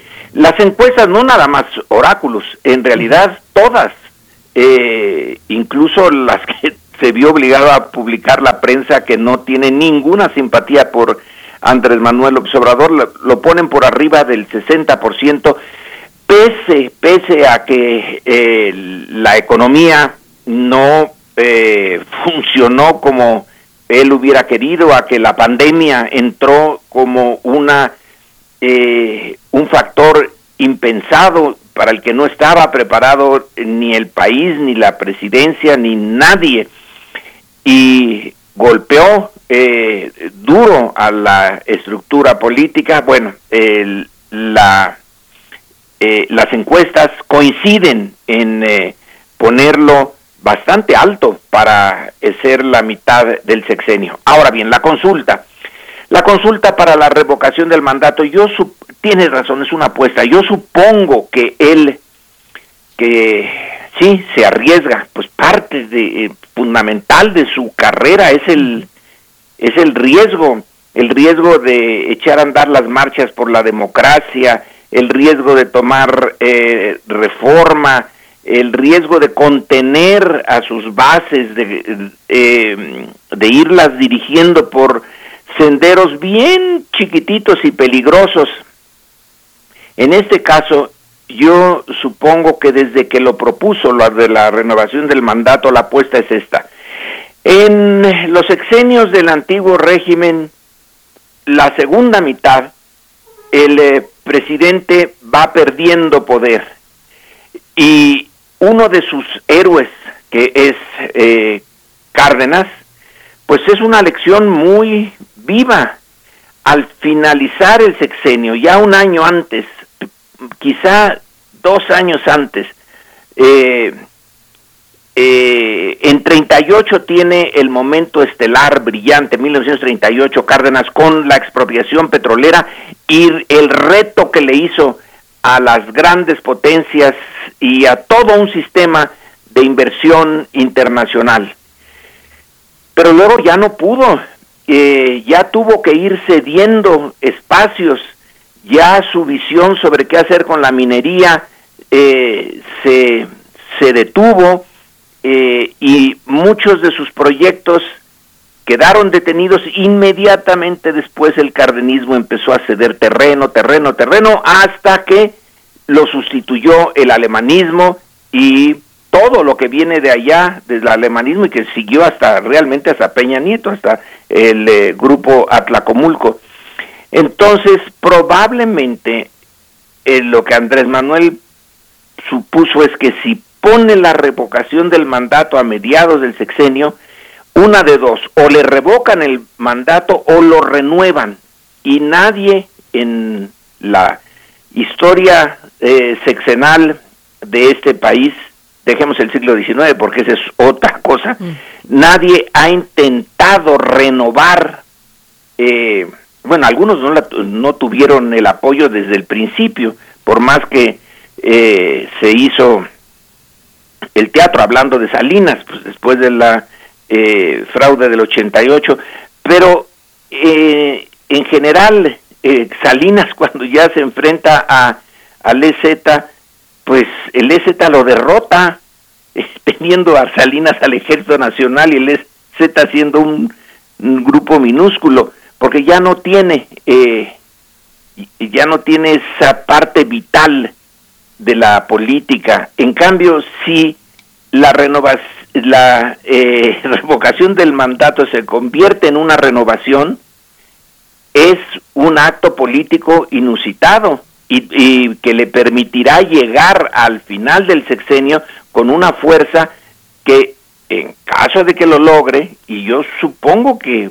las encuestas de ahora nos dice que sí lo va a lograr, eh, va a ser algo nuevo, algo novedoso. Y entonces el, eh, la apuesta no es tan, eh, tan absurda, eh, es una innovación. Yo creo que le puede salir bien, pero la moneda sigue en el aire hasta el día en que se haga la la votación y el INE no ponga eh, obstáculos infranqueables. Bueno, vamos a ver, eh, sí, eh, en conclusión, el, la carrera de Andrés Manuel antes de ser presidente y siendo presidente sí es de apuestas, pero eh, quizá en ir por la certeza política, hacer pocas cosas, ir por las rutinas, pues ya no era posible y Andrés Manuel tomó el camino, el mejor camino, la apuesta. Si, le sale mal y nos sale mal, eh, de todas maneras iba a salir mal si no se rompe esa rutina, si no se rompe con el antiguo régimen y se intenta hacer algo. No digo que vaya a ser un nuevo régimen realmente como él lo quisiera, es muy difícil, pero por lo menos ya se rompieron algunas de las inercias del pasado y eso abre la posibilidad de algo positivo hacia el futuro. Pues doctor Lorenzo Meyer, con estas ideas nos quedamos. Si le sale mal, pues yo completaría, nos sale mal a todos. Ojalá que no sea de esa manera. Estaremos pues atentos a este proceso interesante que se muestra y que parte eh, pues en este momento, en la segunda mitad del gobierno de Andrés Manuel López Obrador. Lorenzo Meyer, muchas gracias. Berenice, buenos días. Miguel Ángel, muy buenos días. Y si así lo quieren, nos veremos dentro, nos oiremos dentro de 15 días. Gracias, doctor. Hasta pronto, buena bien. semana. Vamos a escuchar música, vamos a hacer una pausa musical con Andrés Calamaro. El tema es Flaca.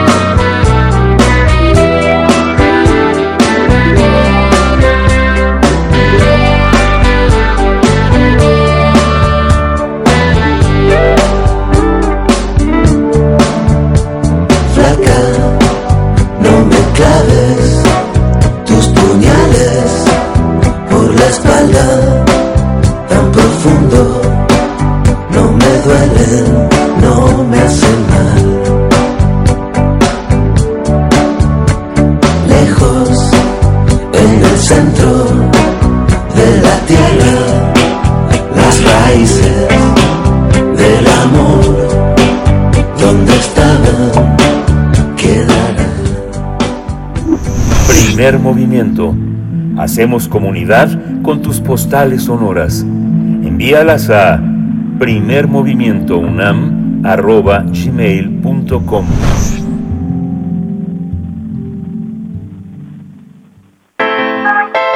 Nota Internacional. Dio ayer, eh, a Estados Unidos dio ayer por terminada su misión en Afganistán tras 20 años de guerra. Así lo anunció el jefe del Comando Central, el general Kenneth Mackenzie.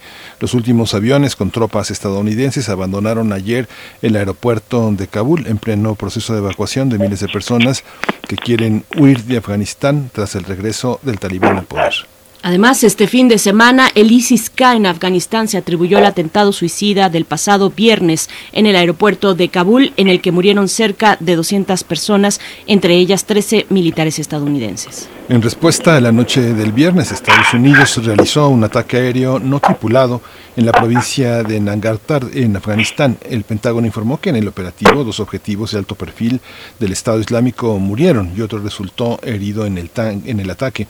El domingo realizó otro ataque con un dron contra un presunto coche bomba de ISIS-K que tenía como objetivo el aeropuerto de Kabul. Aunque los informes iniciales señalaron que no hubo víctimas civiles, algunas agencias de noticias afirmaron que nueve miembros de una familia murieron tras el ataque en un vecindario residencial de Kabul. La mañana de ayer, el lunes, también se reportó que varios cohetes fueron disparados eh, contra el aeropuerto internacional Hamid Karzai de la capital afgana.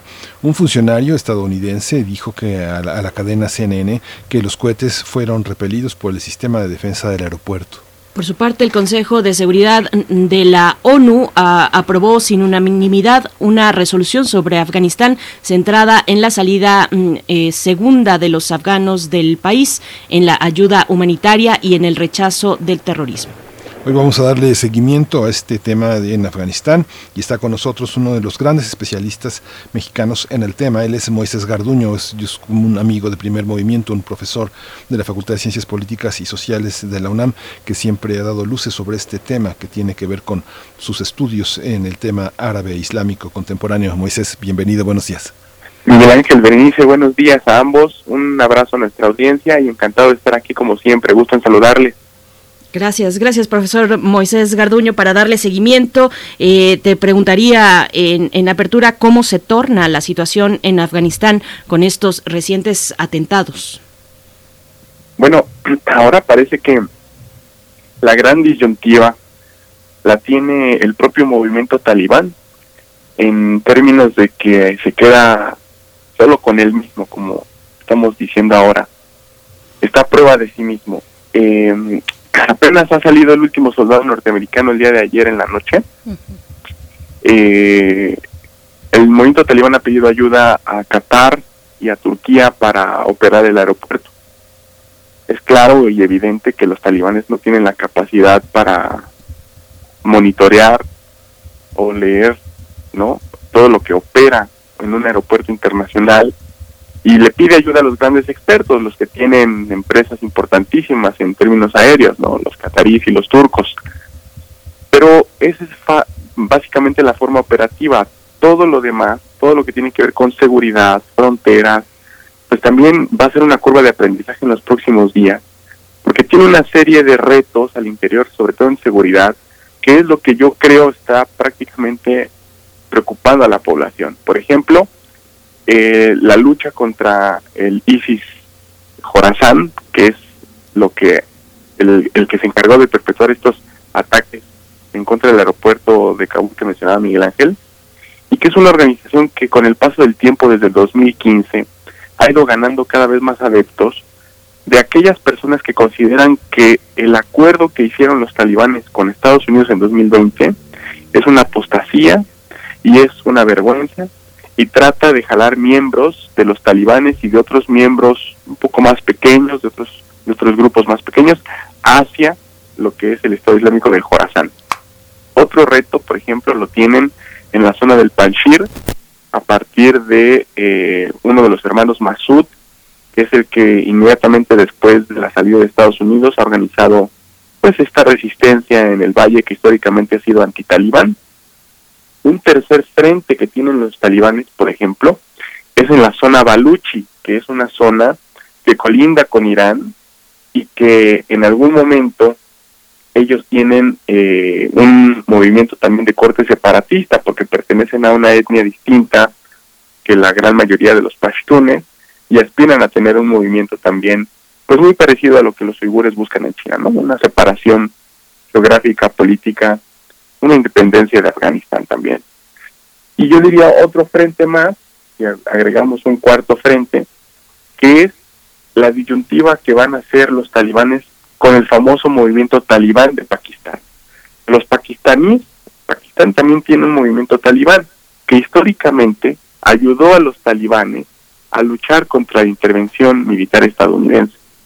Hoy, los grandes líderes dentro del talibán de Afganistán y dentro del talibán de Pakistán están en negociaciones porque hay gente dentro del talibán pakistaní que no está conforme con las formas en las que se han llevado a cabo las negociaciones y ahora que el talibán de Afganistán va a ser un gobierno, va a tener que pensar muy bien si esto le costará las relaciones históricas con sus grandes aliados, los talibanes pakistaníes, que históricamente han buscado lo mismo que buscan los talibanes en Afganistán, la imposición de un emirato islámico en Pakistán. Pero ahora, como los talibanes de Afganistán van a ser gobierno, es probable que los talibanes de Afganistán busquen más apoyo de Pakistán, del gobierno, de China, del gobierno, y de India, probablemente también como gobierno, en aras de conseguir el tan anhelado reconocimiento internacional. Esto es lo que yo veo que es una de las grandes eh, disyuntivas, de los grandes retos que tiene el talibán a nivel seguridad, y vamos a ver en los próximos días cómo es que van a ir sorteando cada uno de estos grupos, porque no es nada fácil. Sí.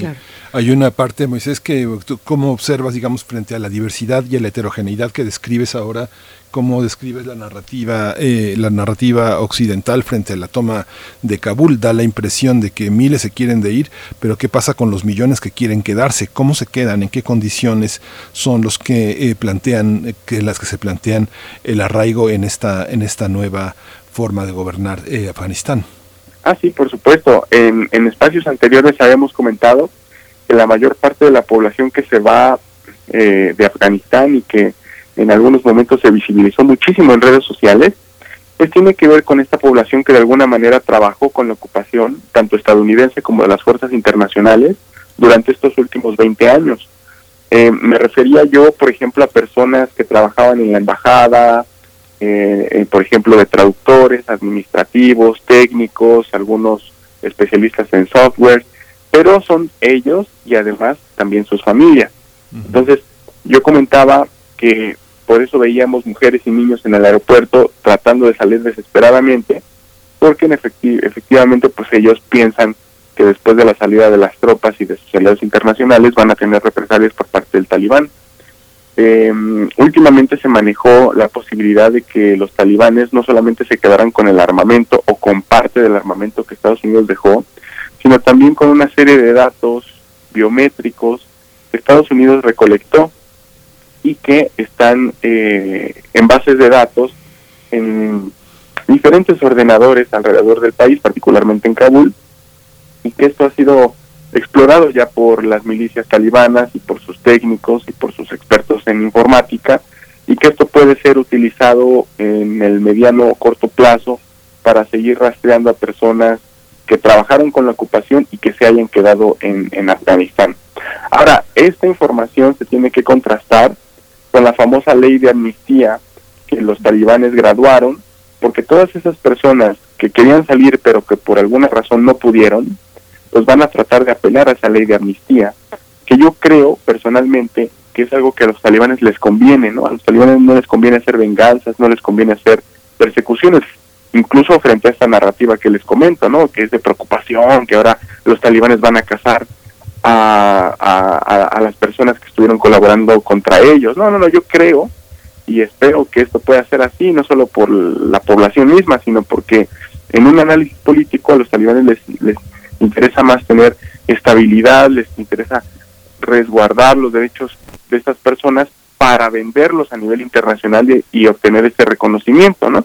Además, si ellos desbaratan el régimen anterior, que a pesar de que era corrupto y que era todo lo que queramos, pues tiene estructuras mínimas de administración de, del gobierno que los talibanes van a utilizar, porque si desbaratan esas instituciones y empiezan a cazar gente y empiezan a llenar prisiones con personas en son de venganza, pues lo que va a ocurrir es algo muy parecido a lo que ocurrió en Irak, cuando desbarataron al régimen de Saddam Hussein, que el régimen del Baas se convirtió en una especie de milicianización del país y se convirtió en un terreno fértil para después lo que fue el Estado Islámico. Es decir, que personas miembros del gobierno pueden empezarse a reclutar en cada uno de estos grupos que mencioné anteriormente y eso puede ser contraproducente para los talibanes. Entonces ahí creo que los talibanes tienen que ser muy pragmáticos y respetar eso que han dicho ahora de la ley de amnistía y bueno, ahora con eso tratar más o menos de ir administrando lo que ellos aspiran y han aspirado desde 1996, que es estar al frente de su gobierno respecto a lo que les conviene y lo que no para, para no fracasar como gobierno. Bueno, ellos han promovido eh, a través de una estrategia de comunicación que parece eh, pues sigue su ruta, eh, han promovido distintas cuestiones, han dicho que respetarán los derechos de las mujeres, no quieren, por ejemplo, tampoco que figuras importantes en sus rubros científicos, técnicos, en fin, se fuguen ante la llegada del talibán. ¿Cómo se ven estos retos más inmediatos para para, el talibán ahora eh, como gobierno pues, pues de facto.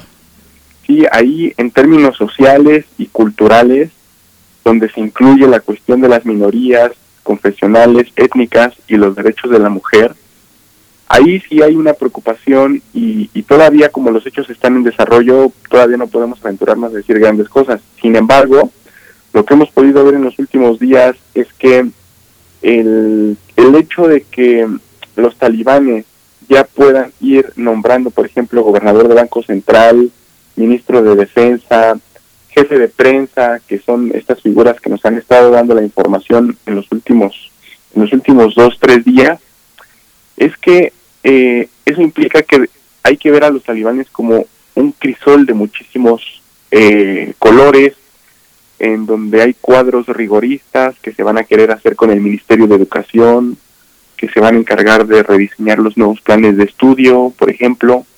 Y por otro lado, hay otros cuadros más pragmáticos, que son los que intentan quedar bien con Occidente, con la prensa internacional y sobre todo con la opinión pública internacional. Hay que hacer esa diferencia porque los talibanes no son un monolito que se pueda eh, denominar negro o blanco, sino que hay que ir identificando estos cuadros eh, rigoristas que pueden hacer paulatinamente reformas pues un tanto conservadoras en los planes de estudio y mi preocupación es la siguiente en dado caso de que los talibanes puedan conseguir el reconocimiento de los países más inmediatos de su vecindario, me refiero a Irán, China, Pakistán, que sin duda China, si hay un reconocimiento internacional, los chinos van a quererlo hacer antes que cualquier país occidental, eso me queda claro. la influencia de estos países en el vecindario no es una influencia que pueda aportar a los derechos humanos y a los derechos de las mujeres. China, Irán, India son países que tienen muchos problemas con respecto a la cuestión de género. Y me imagino teniendo relaciones diplomáticas entre Afganistán y cada uno de estos países, la influencia de las embajadas en dar, por ejemplo, cursos, en colaborar con universidades de Afganistán, con la Universidad de Kabul, va a ser una especie de réplica de lo que hacen las universidades en estos países, pero en Afganistán. Y eso no es positivo para garantizar derechos humanos de minorías o, por ejemplo, del derecho, los derechos de las mujeres. Eso por una parte. Ahora, también eso considerando la perspectiva liberal de los derechos humanos. Ahora, también es verdad que gran parte de la sociedad afgana es una sociedad conservadora. Hay provincias donde hay protestas contra los talibanes y hay provincias también donde hay aplausos para los talibanes, sobre todo en la zona rural y en la frontera con Pakistán, que se conoce como el Waziristán, donde está la línea Durán, lo que divide Afganistán y Pakistán. Zonas que históricamente han sido pro-talibanas, anti-estadounidenses y que también ahora están contentos porque han hecho pactos los talibanes con grupos locales de que los Estados Unidos se hayan ido. De hecho, el día de ayer hubo festejos por parte de los talibanes y de grupos que pues estaban celebrando la partida de los Estados Unidos. Entonces, esas, esa influencia conservadora, esa visión no occidental, no liberal de los derechos de las comunidades, eso va a aportarles también a la gente que está en la parte rural y que históricamente ha vivido con esa visión del Corán, del el estudio del, Islam, el estudio de la vida del profeta Mahoma y otro tipo de, de, planes de estudios que ellos también han llevado en las madrasas, ¿no? Entonces es una sociedad sumamente diversa con algunos puntos que a nosotros nos llegan solamente sesgados porque estamos preocupados efectivamente, pero por la gente que piensa como nosotros desde una perspectiva liberal de las cosas.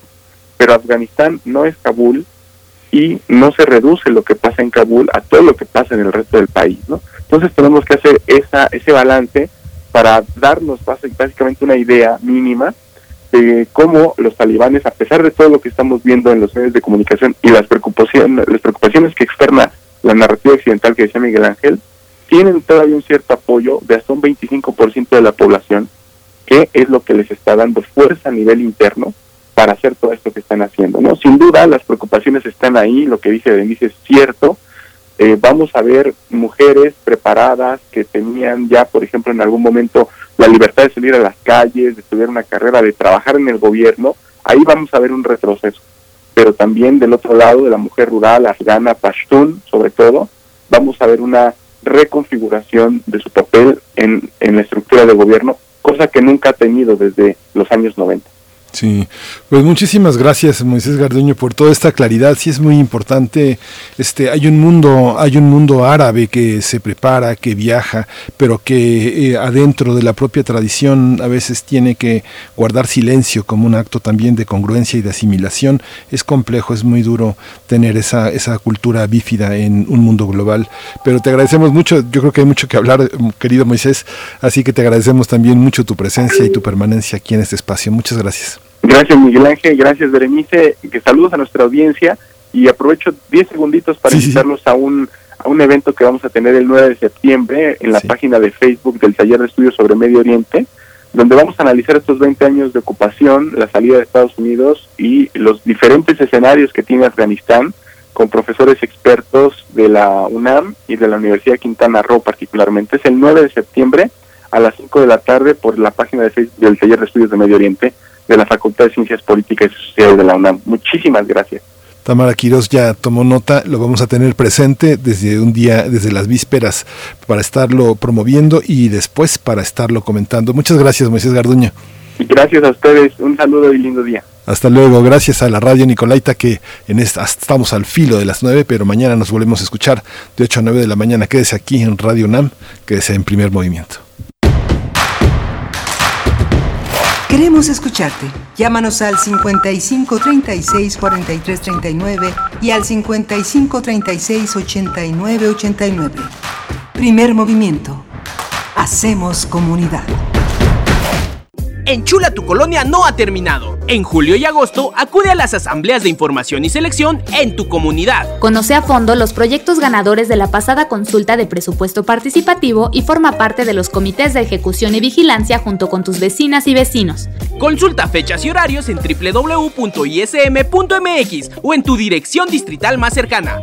No olvides tu credencial para votar y cubrebocas. Con participación, todo funciona. Instituto Electoral Ciudad de México. Habla Andrés Manuel López Obrador. Dijimos que íbamos a cambiar la política económica y cumplimos. Por el bien de todos, primero los pobres. Progreso, pero con justicia. En esta oficina se recibe, se atiende a empresarios, a banqueros, pero también en esta oficina se aprueba el presupuesto para las mayorías, para los pobres. El secretario de Hacienda, Rogelio Ramírez de la O, tiene esa misión. Estoy aquí para servir al pueblo de México. Hechos, no palabras. Tercer informe. Gobierno de México. El corazón es el sonar que inicia un lenguaje, la música. Demos espacio a sus creadores. Dejemos que el sonido nos revele universos. Miocardio, la génesis del sonido. Una transfusión sonora de Radio UNAM para tus oídos. En septiembre, por el 96.1 de FM. Radio UNAM, experiencia sonora.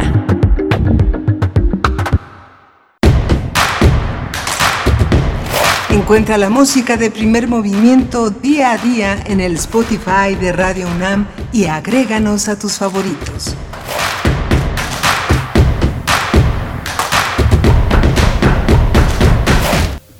Hola, buenos días. Ya estamos, ya son las 9.04 de la mañana en esta mañana del último día de agosto, martes, miércoles, martes 31 de agosto, ya eh, el segundo día del inicio de clases, tanto de los pequeños, de los púberes, como de la educación universitaria. En muchas facultades de nuestra universidad se iniciaron el lunes pasado las clases, así que bueno, bienvenidos todas y todos y todes a todo este universo educativo que compartimos a través de estos micrófonos. Está Socorro Montes en el control de técnico de la nave en el timón, Violeta Berber en la asistencia técnica y Frida Saldívar en la producción ejecutiva. Berenice Camacho, buenos días, buenos días en esta mañana de 31 de agosto. Buenos días, Miguel Ángel Quemain, a toda nuestra audiencia. Vamos a tener en esta hora la poesía necesaria en unos momentos más y también nuestra mesa del día para hablar de los mitos y las realidades en torno a las remesas. Eh, vamos a estar con este propósito conversando con la doctora Miriam Sosa, profesora investigadora del Departamento de Economía de la UAM eh, y, eh, y, también es profesora de asignatura de posgrado en Economía y de Ingeniería. Igualmente, bueno, esto en la UNAM también nos acompañará el doctor Santiago Capraro, profesor de tiempo completo de la Facultad de Economía, investigador de la UNAM y miembro del SNI, con este tema, las remesas. Pero antes, antes de irnos a lo que nos corresponde para esta hora, quisiera dar lectura a algunos comentarios brevemente. Venimos de una hora eh, pues muy interesante que nos planteó el doctor Lorenzo Meyer con una gran complejidad de elementos eh, que, que, se destacan luego de esta visita a Chiapas el fin de semana, donde fue, pues al presidente se le impidió que eh, pasar, desfilar hacia su objetivo para dar la conferencia matutina, dio una parte desde su camioneta, desde el automóvil donde eh, se dirigía y donde se movilizaba, pues bueno, por acá nos dice R. Guillermo, dice buenos días, la revocación de mandato queda como precaución en caso de que algún pillo del Corrupto regrese al poder, es lo que nos señala Re Guillermo, dice Refrancito, lo que veo es que más bien le surge a varios que haya toletazos y sangre como ayer que un raspón en la nariz de una alcaldesa se ha convertido en la señal inequívoca de que este gobierno es por los este gobierno es por los talibanes, así nos dice Refrancito. No sé si esa última parte la entendí bien, pero queda la idea que quiere expresar y que yo aquí comparto mm, completa eh, para todos ustedes. Igualmente Esther Chivis eh, dice, hola, admirado doctor Meyer, sí es muy preocupante la fragilidad de la seguridad del presidente y si Chiapas es un desastre en, y sí, Chiapas es un desastre en muchos sentidos. Bueno, pues varios elementos que se pusieron a la mesa en esta charla con el doctor Lorenzo Meyer. Ustedes por la tarde, si no la escucharon, pueden regresar a nuestro podcast y encontrarla ahí www.radiopodcast.unam.mx. Estamos llegando también al, a la mm, primera, al término de la primera mitad de la gestión del sexenio de Andrés Manuel López Obrador con todo lo que implica esta propuesta de gobierno por parte del movimiento de, de Morena, movimiento y partido, ya lo sabemos, de Morena, la cuarta transformación. Así es que pues mucho que seguir eh, pues abordando desde este, desde un espacio como este, Miguel Ángel. Sí, es muy interesante, muy interesante, muy complejo. Lorenzo Meyer expuso toda la complejidad. Luis Hernández Navarro es un, es un conocedor, es un, es, un hombre de humanidades, de letras, es un sociólogo muy importante. Él publicó en 2016 un trabajo que, que está, este, que, que forma parte de toda una reflexión sobre el, sobre el CENTE y es eh, eh, distinto ver el, el CENTE de entonces junto con el CENTE de de, hoy, que junta justamente el proceso de la reforma educativa con eh, Peña Nieto y este momento en el que eh, Rutilio Rendón enfrenta también desde el gobierno de Chiapas otra, otro momento también de un, de un, de una, de un espacio sindical también muy privatizado, muy fuerte, con intereses muy propios y el concierto del regreso a clases, creo que es, vale la pena leer el trabajo de Luis Hernández Palacios que publicó este hace algunos años. Se lo voy a compartir a Tamara para que esté en la mano de quienes les interesa seguir esta visión y la visión que hoy ofrece Luis en la jornada publicada con muchos datos de reportero, de periodista, de investigador que están al alcance de todos. Vale mucho la pena porque nos, nos ayuda a entender mucho de las, muchos de los aspectos que distinguen la heterogeneidad del, del CENTE en el país. Michoacán, Oaxaca, Guerrero y Chiapas, que son las columnas vertebrales de esta organización sindical. ¿no? Por supuesto, y bueno, decía el presidente ante este, este momento que estamos describiendo, eh, decía así el presidente textual, les digo, eh, dijo, les digo a los de la CENTE de Chiapas que entiendan que esos no son los modos, no es así, los hemos atendido y quiero que sepan los maestros y maestras de Chiapas que no tenemos ningún pendiente con el magisterio de Chiapas y el nacional, al contrario, los hemos apoyado como nunca. Yo mm, ah, ya no hay maltrato a las maestras y maestros, no se impuso la llamada reforma educativa. Es, son algunas de las frases importantes y comentarios importantes en este contexto que dio eh, el fin de semana el presidente Andrés Manuel López Obrador. Así es que bueno, ahí están nuestras redes sociales para seguir eh, em, con esta con este diálogo que les proponemos con estos ángulos muy muy diverso, muy complejo en este momento importante del gobierno de la 4T y pues por supuesto de todos nosotros. Así es que bueno, pues con esto, querido Miguel Ángel, si no tienes otra cuestión, nos vamos con la poesía. La poesía. Primer movimiento. Hacemos comunidad en la sana distancia.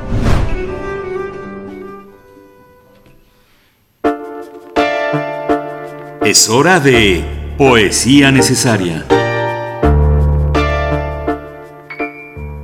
Hoy en la poesía les comparto la propuesta de una poeta joven, se llama Andrea Rivas. Ella nació joven, pero que ya tiene bastante relevancia y nombre dentro del mundo de las letras eh, más contemporáneo en México. Ella nació en Puebla en 1991, es maestra de literatura hispanoamericana por la BUAP, por la Benemérita Universidad Autónoma de Puebla. Es ganadora del premio Herminia Franco Espinosa a la mejor tesis de licenciatura con perspectiva de género otorgado por el Comité de Igualdad Sustantiva, igualmente de la BUAP, en 2017. Primer lugar en premio Punto de Partida, mismo año, 2017, de la UNAM en la categoría de poesía. Y bueno, eh, algunos de sus textos, eh, Andrea Rivas, ya han sido traducidos al inglés, al italiano, al chino. Y en 2020, apenas el año pasado, publicó su primer libro de poemas a través de Círculo de Poesía Ediciones. Uno de esos poemas es el que voy a retomar esta mañana.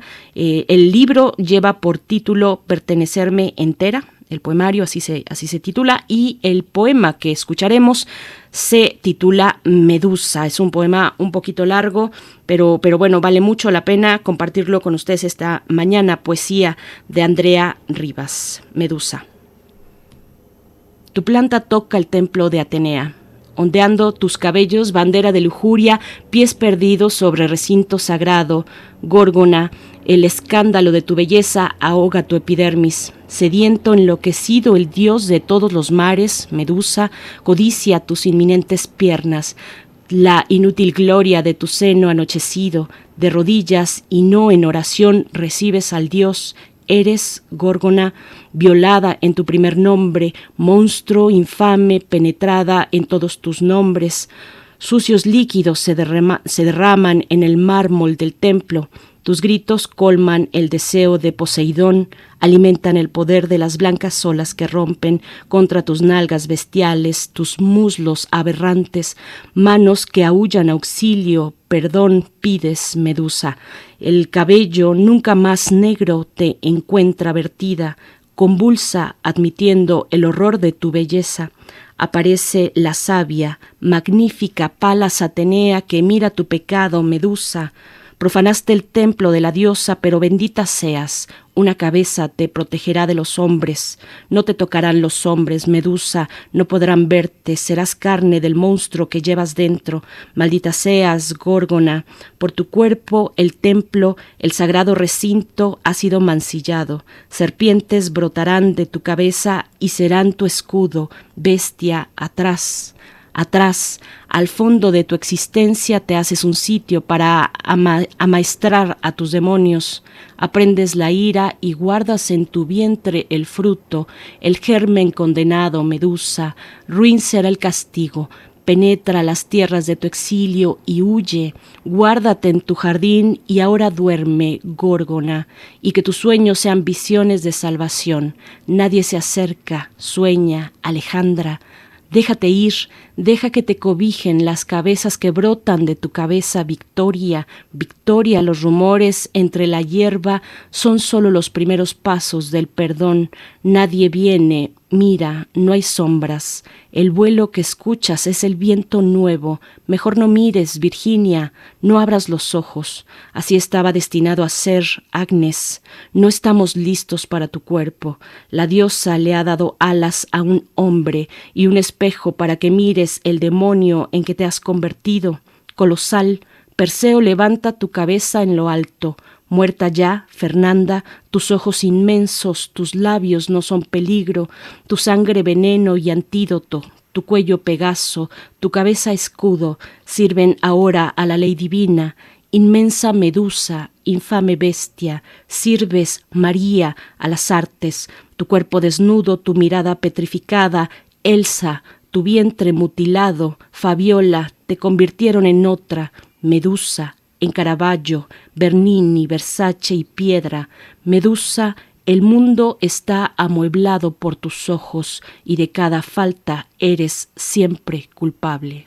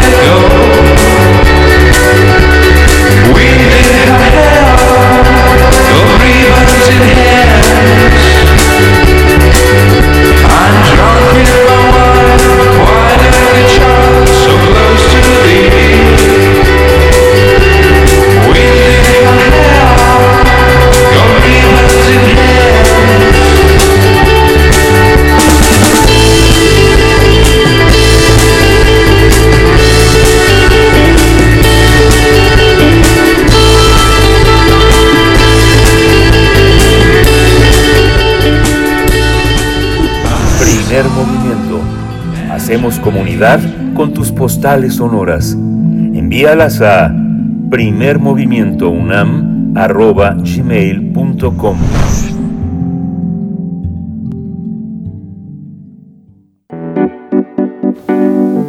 La mesa del día. El Banco de México informó que durante el primer semestre del año las remesas familiares sumaron un total de 23.618 millones de dólares, es decir, un incremento del 22% en relación a un lapso semejante en 2020. Se trata de la cifra más alta desde que hay registros. De acuerdo con BBVA, en México, de los más de 23 mil millones de dólares por remesas, 95.2% fueron enviadas desde los Estados Unidos. Los estados de esa nación de origen eh, de dos terceras partes de estos recursos son California, Texas, Minnesota, Arizona, Florida e Illinois. En México, los tres estados con mayor recepción de remesas durante los primeros seis meses del año son Jalisco con 2.490 millones de dólares, sigue Michoacán con 2.318 millones y Guanajuato con 1.955 millones. Mientras, el presidente Andrés Manuel López Obrador celebra la llegada de estos recursos como un factor de desarrollo económico, pues según él llegan a 10 millones de familias en México. La Agencia Antidrogas de los Estados Unidos, la DEA, señala en su Evaluación Nacional de Amenazas de Drogas 2020 que estos envíos de dinero son parte de los métodos de lavado de dinero que utilizan organizaciones criminales mexicanas. Vamos a conversar sobre las remesas, su impacto en la economía de los hogares en México y su crecimiento durante la pandemia de COVID-19.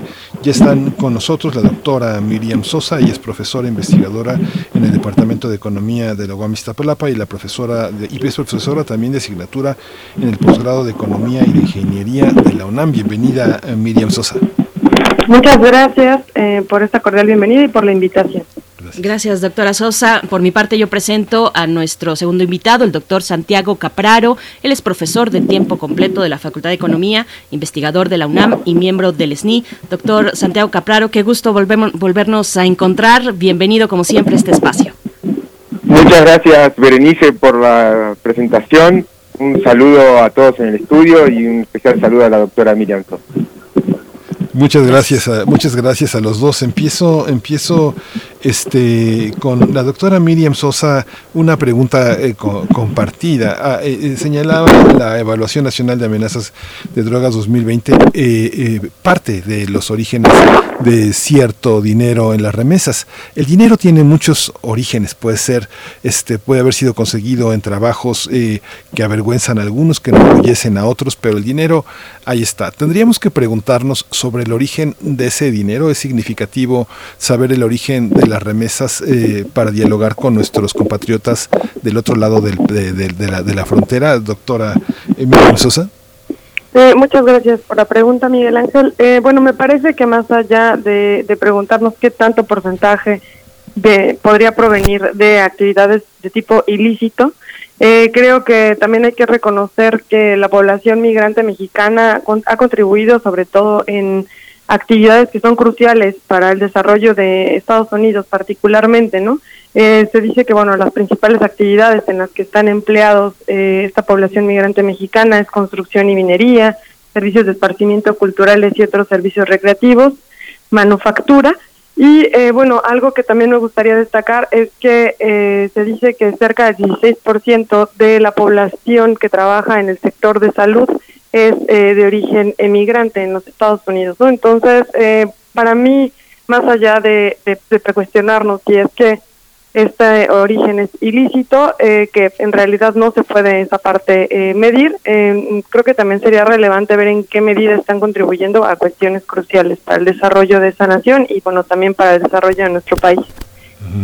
Doctor Capraro, está en esta misma en esta misma tesitura la composición eh, orgánica de los que envían las remesas sería un dato significativo para contemplar como parte del desarrollo del país, incluso hasta emocional, porque quien manda quien manda manda con el dinero una parte de sí mismo, ¿no?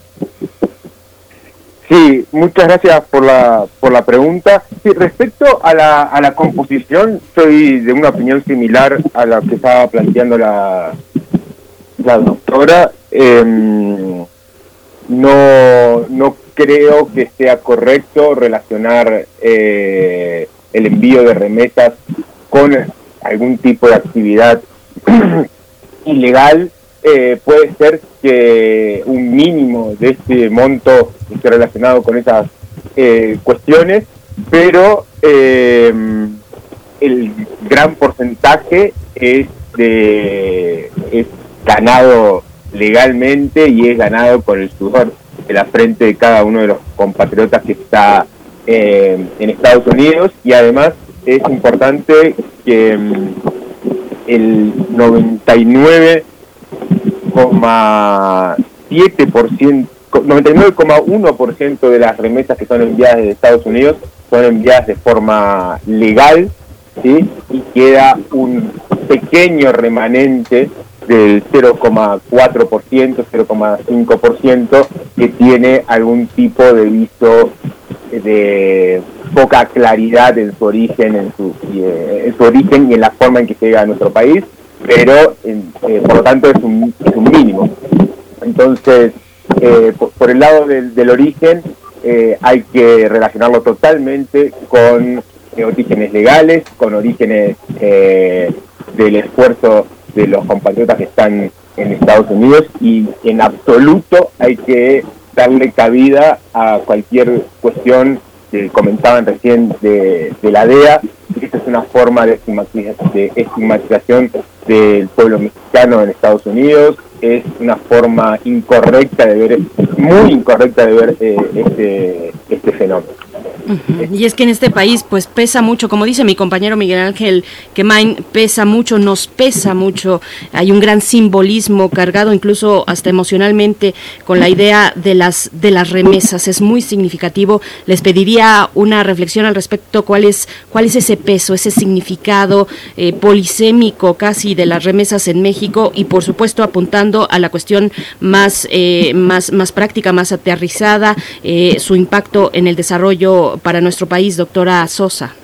Muchas gracias, eh, Berenice. Bueno, creo que eh, es algo muy importante eh, tocar este tema porque generalmente lo vemos como una cuestión meramente económica, pero significa el abandono de muchos, sobre todo padres eh, y madres de familia que dejan pequeños en territorio mexicano, esta desintegración familiar que tiene consecuencias a largo plazo, que tiene que ver con parte de la desintegración social la cual estamos viviendo y bueno, creo que hay, aquí me gustaría un poco enlazar esta parte que tiene que ver con esta empatía, con esta eh, solidaridad que existe también entre el pueblo mexicano, que es algo que siempre nos ha destacado.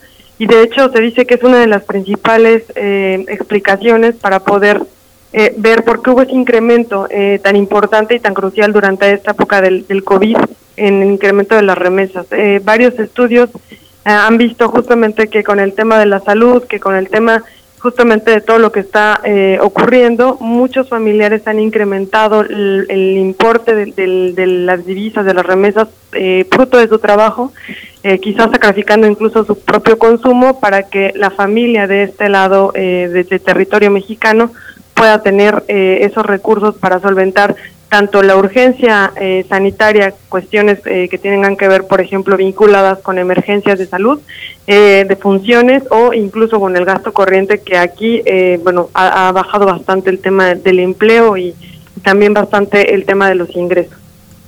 Doctor Santiago Capraro, bueno, pues sí, la carga simbólica, emocional, por supuesto, ahí está implícita desde hace muchísimos años, desde mucho tiempo atrás en nuestro país. ¿Cómo leer eh, esta cuestión y, también la más práctica, la del desarrollo, la del impacto de las remesas en estos tiempos de pandemia? Sí, bueno, muchas gracias, Berenice, por la pregunta. La verdad que es un tema eh, complejo desde mi punto de vista. Hay una cuestión simbólica, como bien tú comentabas, esta es una cuestión polisémica en el sentido de que tiene muchas aristas para analizar. Hay una cuestión simbólica que es eh, que es muy importante tener, tener em, en cuenta que la conexión entre los migrantes y, sus familias aquí eh, en México y, y, esa relación se mantiene sólida a través entre otras cosas, a través del vínculo eh, económico. Eh, aquí habría que tener en cuenta eh, lo que se esperaba durante la pandemia y lo que, lo que pasó. Se esperaba que las remesas bajaran, porque eso sucedió eh, en la crisis financiera global del 2008. Entonces se, se esperaba que durante la, pan- durante la pandemia, el año pasado, en marzo y abril, se estimaba que las remesas iban a disminuir, como había sucedido en el 2008 con la por, porque con crisis económica era más, era más complejo enviar eh, remesas. Sin embargo, sucedió exactamente lo contrario el año pasado tuvimos un récord de, remesas y este año vamos a volver a, tenerlo. Y ahí la- el origen de este incremento de, de las remesas, ya lo comentaba Miriam eh, recién, eh, pero también quisiera agregar que hay un porcentaje de compatriotas que eh, está en forma legal en Estados Unidos, que son aproximadamente 7 millones de mexicanos, y eh, esos, e- ese porcentaje de la población ha, eh, ha recibido los beneficios fiscales que el gobierno estadounidense eh, ofreció a, a la ciudadanía durante la pandemia. Parte de esos, de esos incrementos en los ingresos de, la- de las familias de los mexicanos en Estados Unidos se trasladó a, a nuestro país.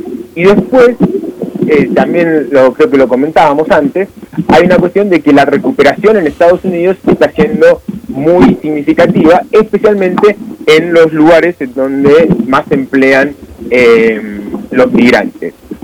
Entonces, eh, entonces, entonces, en vez de bajar las remesas, tuvimos un aumento de las remesas por estas cuestiones y se espera que este año vuelvan a ser récord. Ahora bien, ahora bien, en términos de desarrollo económico, ahí tenemos un problema que las remesas imposibilitan el desarrollo económico o lo complican al desarrollo económico en vez de eh, propulsarlo.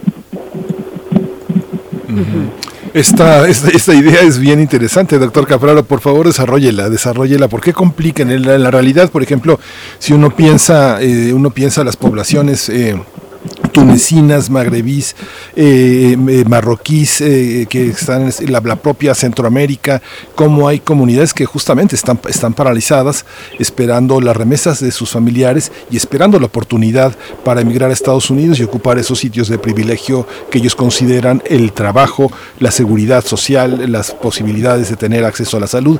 ¿Cómo se da esa, cómo se da esa parte, esa espera? En el Valle del Mezquital, en el caso de nosotros, uno ve, digamos, una cierta comodidad en quienes reciben, pero tampoco tienen muchas opciones de trabajo, pero disfrutan todos los poderes del consumo que son adquiridos en, en esos territorios. Uno ve en el Valle del Mezquital este, enormes aparatos electrónicos, bocinas, televisiones de pantalla, un gran bienestar, camionetas. eh, ¿Cómo se da esta, esta parte culturalmente? Por favor, desarrolle, doctor, es muy interesante su propuesta. Bueno, en la parte cultural yo no me voy a meter porque me excede o Sí. podría opinar desde, eh, desde lo que yo siento. Y, realmente no, no, no, no quiero ir para ese lado, pero sí destacar algunas cuestiones, que eh, los estados eh, más pobres son los estados que más reciben remesas. ¿sí? Por ejemplo, tenemos el caso de entre los estados eh, más pobres de la, de, de la República, eh, Oaxaca, Guerrero y Chiapas, son están entre los que más reciben eh, remesas en términos de el tamaño de su, de su de- del PIB que, se produce en estos en estos estados. Y eso lo, lo, eh, lo que genera es que em, primero se basan las los que migran no son los menos pre- preparados de esos estados sino que son los más preparados o eh, los más fuertes entonces se va em, se va eh, empeorando ¿sí? las posibilidades de trabajo de los que quedan en el territorio. Entonces, se van los, los, que tienen más posibilidades, los más fuertes. En- Entonces, en el territorio nuestro quedan eh, los más débiles, los que tienen menos posibilidades para, para desarrollarse. Em, y además, una vez que, em, que van llegando estas remesas. Se ven beneficiadas las familias que las reciben pero no las familias que no las reciben. Entonces, en los municipios donde se reciben muchas remesas, tenemos aumento en el precio de las eh, propiedades, tenemos aumento eh, en el precio de algunos bienes eh, y servicios, y eso imposibilita el desarrollo de las propias comunidades que están ancladas en el trabajo en México.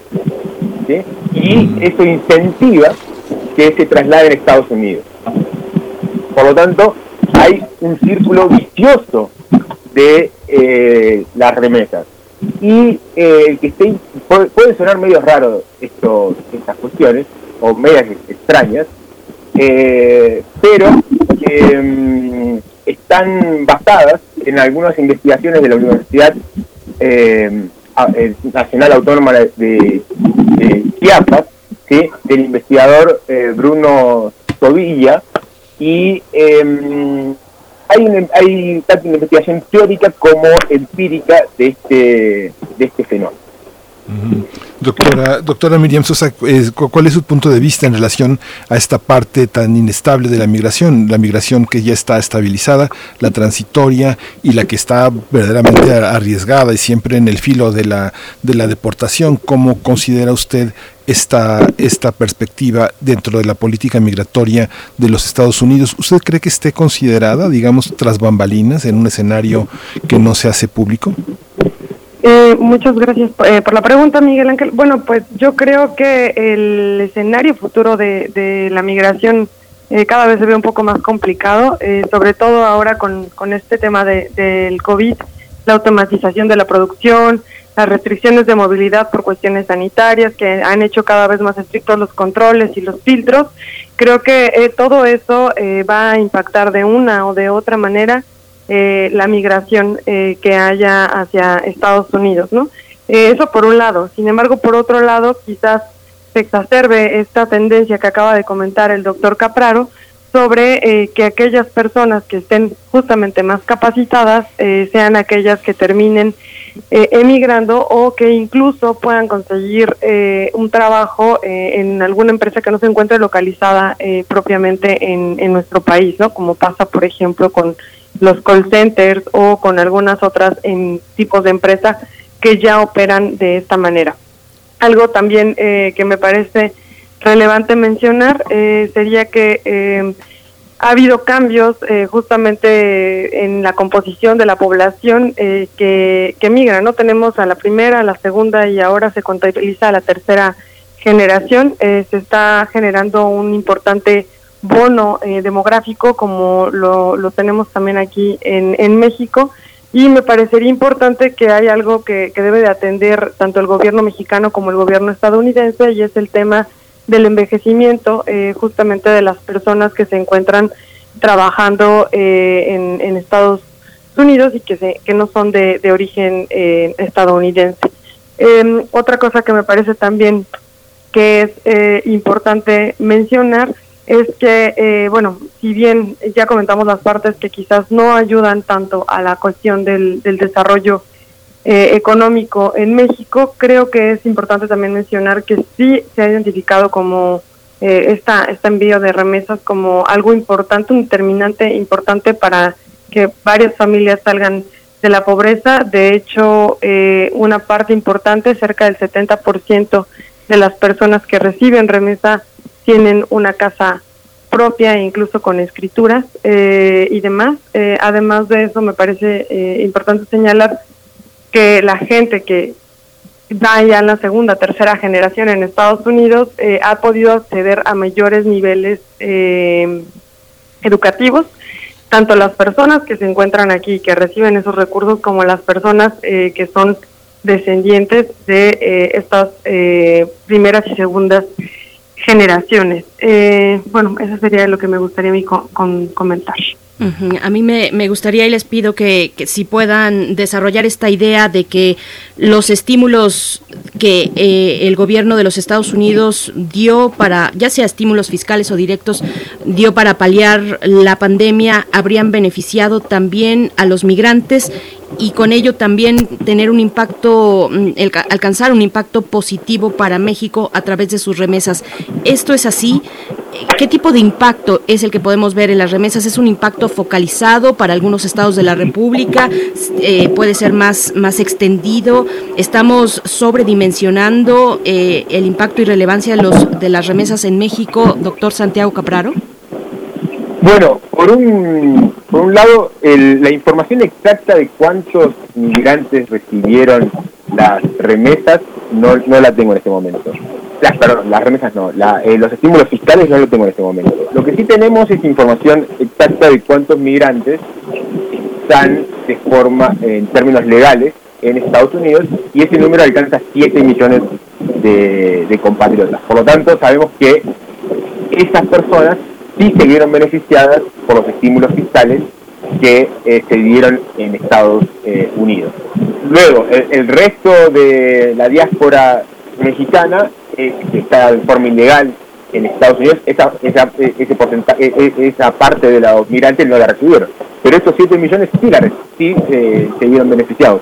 Por lo tanto, parte, parte solamente del incremento de las, de las remesas durante 2020 y en la actualidad se debe a estos a, estos estímulos y la otra cuestión está relacionada con eh, con la recuperación en Estados Unidos y eh, el mercado eh, y eh, el tipo de empleo que tienen los migrantes en, en Estados Unidos. Respecto al tamaño de las remesas o la relevancia de las remesas en nuestro en nuestro país, ahí hay un mito y, una realidad, ¿no? El mito es que en términos del tamaño total de nuestra economía, las remesas eh, no son tan importantes. Represen- eh, eh, representan eh, aproximadamente un 4% de eh, nuestro de nuestra producción eh, anual, es decir, cuando en año donde se observa un récord absoluto de las remesas, representan solamente 4% de lo que se produce eh, anualmente en nuestro país. Claro, no es eh, mucho, pero tampoco es eh, poco, sea que representan la principal fuente de- o la principal entrada de, divisas por un solo eh, ítem. Ahora bien, si bien para, para la totalidad de la economía representan solamente el 4%, para algunos estados eh, representan eh, por, eh, por encima del 10% de la economía. En, esos casos tenemos, por ejemplo, a, Zacatecas, a Michoacán y a, Guerrero, que tal vez no sean los que en volumen reciban más remesas, pero en relación al tamaño de su economía son eh, las que este tipo de, ingresos son más relevantes. Por lo tanto, para estos estados las remesas son fundamentales, son fundamentales. Eh, principalmente, por ejemplo, en el caso de, mm, de Guerrero o, de Michoacán representan eh, entre el 12 y el 19% de lo que se produce eh, anualmente. Entonces, una parte muy importante del consumo en esos estados depende de lo que suceda con, eh, con las remesas. Doctora Sosa, bueno, pues un comentario sobre estas implicaciones de un impacto fo- focalizado en el país, en ciertos estados de la República, en ciertas comunidades muy específicas. Esto por un lado y por otro, pues por supuesto la recuperación en los Estados Unidos ante la pandemia y el impacto para México de esa recuperación, pues es el tema eh, que, que- que abunda hoy en día, no solo en esta región, sino en todo el mundo, la recuperación ante la pandemia, cómo se ve eh, México estando, pues como está eh, con frontera y con esta relación bilateral tan importante con los Estados Unidos. Eh, bueno, muchas gracias por la, por la pregunta. Ah, ah, si bien eh, pareciera algo no tan importante ese 3.8% que bien comenta el, el doctor Capraro, me parece relevante eh, mencionar que México es el tercer país que recibe más remesas en todo el mundo. Está tan solo por debajo de India y de China. Eh, algo que me parece también muy importante es que mientras teníamos que del periodo 2003 al 2019 era 2.9% de nuestro PIB, ha crecido eh, en casi 1% esa, esa representación.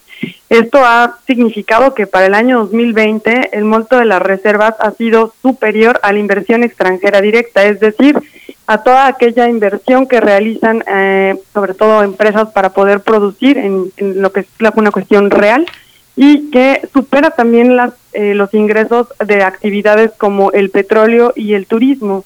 De hecho, se dice que las remesas se han convertido en el flujo de financiamiento más importante que tenemos desde el exterior, además de ser el más estable, ya que otros tipos de financiamiento externo son más inestables o se encuentran sujetos a otro tipo de determinantes.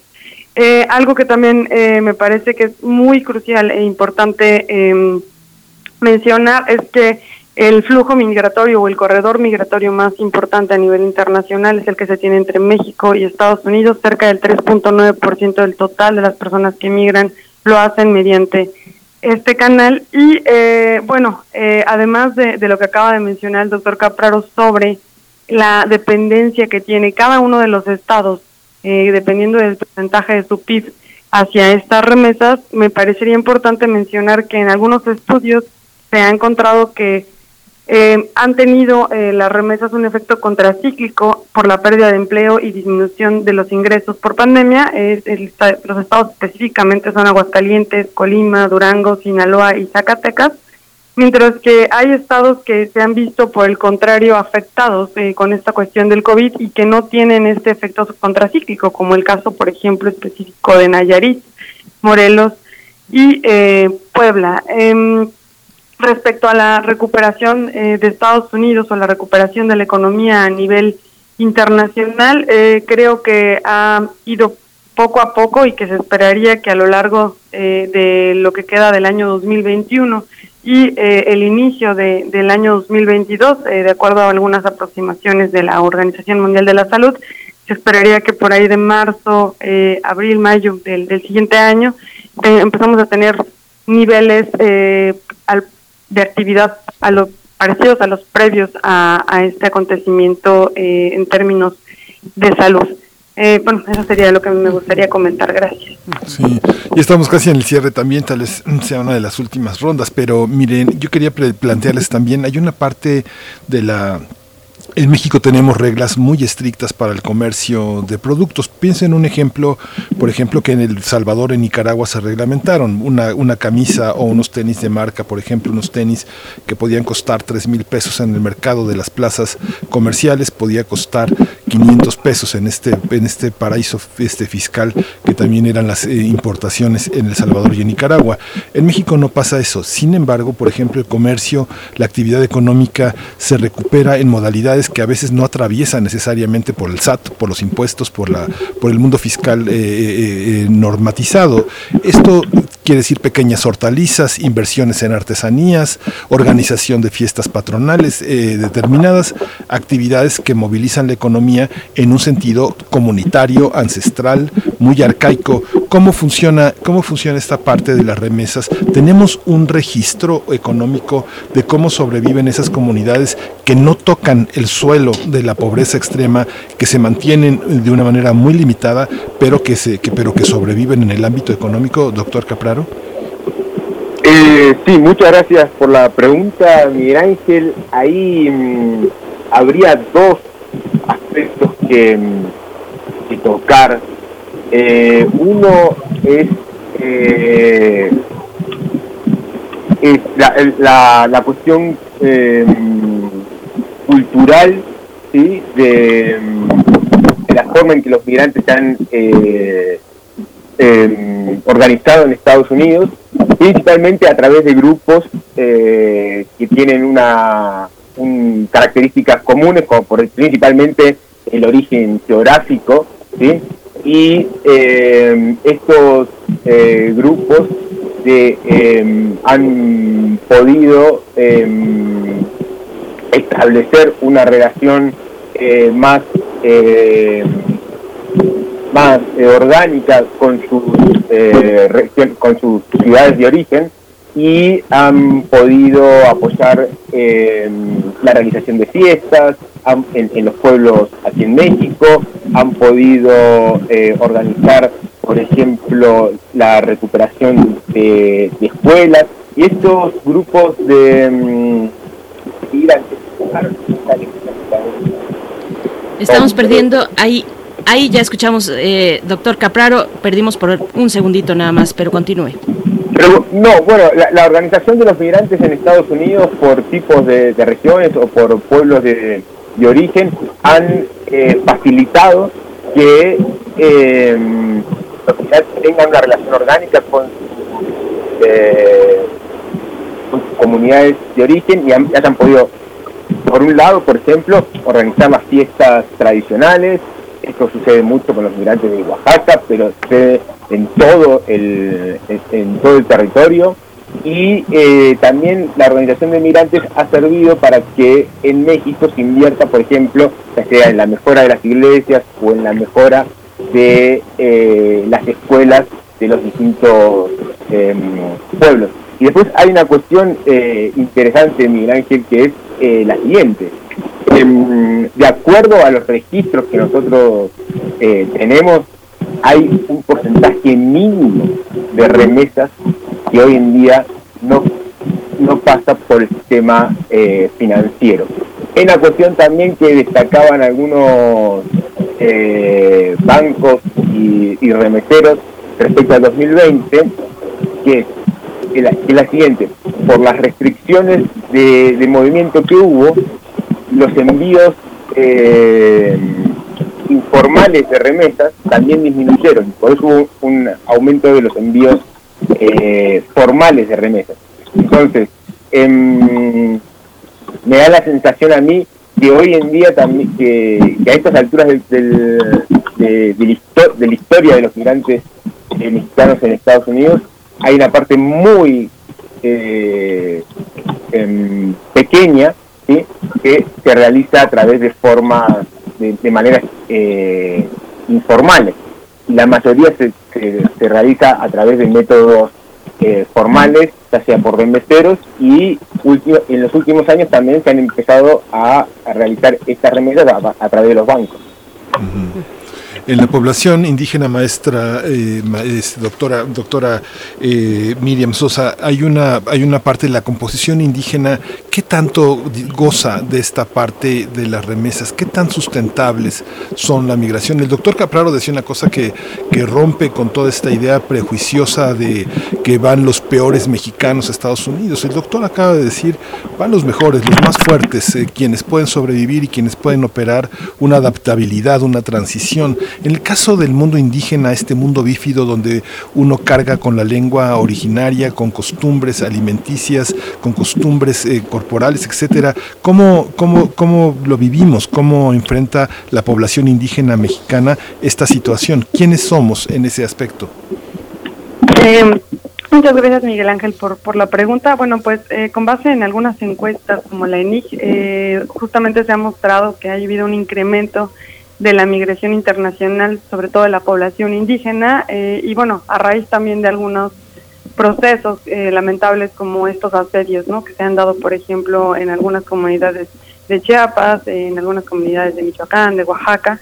Y eh, bueno, algunos otros estudios lo que muestran es que eh, estas eh, remesas eh, son sobre todo gastadas en, en las ciudades, no tanto en los pueblos como, como comentaba eh, Miguel, eh, sino más bien en cuestiones que tienen que ver con estas eh, valor agregado y que no se producen justamente en esas localidades, sino que se, produ- se importan de algunos otros países y un poco esto también está relacionado con lo que comentaba el doctor Capraro, ¿no? Que eh, es como un poco tramposo, ¿no? Pensar que todo ese eh, impacto, todo ese ingreso que se realiza eh, es en estas cuestiones que son eh, eh, o que tienen un impacto más bien de largo plazo en el desarrollo o en el crecimiento eh, económico. Em, respecto a algunas cuestiones que tienen que ver con, con estadísticas, bueno, encontramos que mientras en el año eh, 2000, eh, 4.26% eh, venía, eh, bueno, de la población que, que migró a Estados Unidos era de, de origen indígena. Ahora en el año, bueno, para el año 2010 esto se vio eh, reducido a un a un 2%, ¿no? Eh, y que, bueno, en términos generales, ahora para el año 2020 volvió a, a incrementar. Em, respecto también a eh, la cuestión de- del gasto que se realiza en las comunidades, sobre todo es para, para lo que bien comentabas Miguel y bien comentabas Santiago, era aparte de la organización de fiestas, restauración de espacios públicos, las escuelas, las iglesias, eh, y bueno, para también eh, buscar justamente tener una mayor integración a partir de estas dinámicas socioculturales. Mm, Bien, Mm, ya un último comentario sobre lo que comentaba el doctor Capraro respecto al registro de las remesas, esta cuestión eh, que puede ser problemática o al menos confusa. Doctora Miriam Sosa, eh, le preguntaría al respecto qué problema encontramos con el registro que se tiene en México de las, de las eh, remesas. Perdón, está la encuesta nacional de ingresos y egresos en los hogares, la ENIG, que, que usted ya menciona, las estimaciones de Coneval, el Banco Mundial, eh, perdón, el Banco de México, discúlpenme, desde a partir de este mes publicará un boletín con los ingresos y egresos por remesas. Esta cuestión que ya abordaba el doctor eh, Capraro, le pido su análisis al respecto para un cierre y solamente también agregar una cuestión, una, un tema que nos ponen aquí en la audiencia. Nuestra radio escucha Xochitl Arellano, que nos escucha desde California, en los Estados Unidos, dice que en ese estado, eh, por primera vez, los indocumentados recibieron ayudas y estímulos por la pandemia. Así es que, bueno, un comentario al respecto, doctora Sosa, por favor. Eh, muchas gracias, eh, Berenice. Bueno, eh, efectivamente, como resultado de lo que bien comentaba el doctor Capraro, eh, ah, hemos tenido que casi un tercio de la población migrante en Estados Unidos ha sido naturalizada, ha sido, ya tiene, eh, se encuentra con un estatus de tipo eh, legal. Se ha encontrado que de manera estable desde el año 2010 hay alrededor de 12 millones de eh, personas que se encuentran eh, en Estados Unidos y que, eh, bueno, en realidad creo que el problema que tenemos con el registro eh, de todas estas transacciones, eh, de a dónde llegan y demás, es el problema que siempre tenemos con la cuestión de, de las encuestas, ¿no? La gente no reporta toda la información o no confía a veces en, en, en los organismos que levantan estas encuestas. Eh, además de eso, bueno, también tenemos un, un cierto sesgo. Eh, algunas personas creen que su seguridad peligra si dan esta información. Y creo que una manera en la que podemos sobreponer eso y que se ha estado sobreponiendo eso es que más del 99% de estas eh, remesas, como bien comentaba el doctor Cabra, Capraro, ya se envían mediante el sistema eh, financiero, es decir, a, a través de transferencias digitales. Eh, aquí hay una discusión interesante y es que algunos dicen que debería de haber un cierto impuesto ¿no? sobre este tipo de, remesas que se están enviando para incrementar justamente la recaudación fiscal y el control de las mismas. Sin embargo, bueno, pues también eh, el debate es que justamente muchas de estas remesas son para ciertos tratos socioeconómicos bajos y que, bueno, sería un castigo, por así decirlo, para pedirles este pago de impuestos eh, en lugar de eh, justamente incentivar ¿no? el esfuerzo que se está realizando por parte de estos eh, colaboradores o de estos eh, compatriotas en Estados Unidos. Eh, eso sería mi comentario. Pues les agradecemos a ambos esta, esta charla, esta mesa, eh, pues un tema siempre importante para la economía de nuestro país y más allá, con esta, estos simbolismos profundos que tienen las remesas en México. Doctora Miriam Sosa, profesora investigadora del Departamento de Economía en la UAM, profesora de asignatura del posgrado de Economía y de Ingeniería en la UNAM. Muchas gracias por esta participación. Muchas gracias a ustedes por la invitación. Un gusto compartir igualmente con el doctor Capraro y agradezco también al equipo de Radio. Muchas gracias por esta mesa muy interesante, ¿verdad, doctor Santiago Capraro? Pues nos encontramos eh, próximamente, como es costumbre, eh, en esta colaboración pues permanente, en este diálogo que mantenemos con usted, doctor Capraro, profesor de tiempo completo de la Facultad de Economía, investigador de la UNAM, miembro del SNI. Muchas gracias. Muchas gracias a ustedes, a, a su grupo de trabajo, excelente, un saludo eh, a todos y bueno, un placer compartir el debate con la doctora. Muchas gracias, doctor. Doctores, eh, eh, ha sido una charla muy interesante, muy aleccionadora. Y bueno, Berenice, pues ya, no- ya nos vamos, nos vamos a despedir con música, ¿verdad? Nos vamos a ir con música a cargo de los cohetes. Amanecer es la canción con la que cerramos nuestra emisión de hoy, martes 31 de agosto. Nos escuchamos mañana cuando ya sea septiembre. Gracias a todo el equipo. Gracias, querido Miguel Ángel. Nos vemos en septiembre, nos vemos en septiembre y muchas gracias por su compañía. Mañana de 7 a 10. Esto fue Primer Movimiento. El mundo desde la universidad.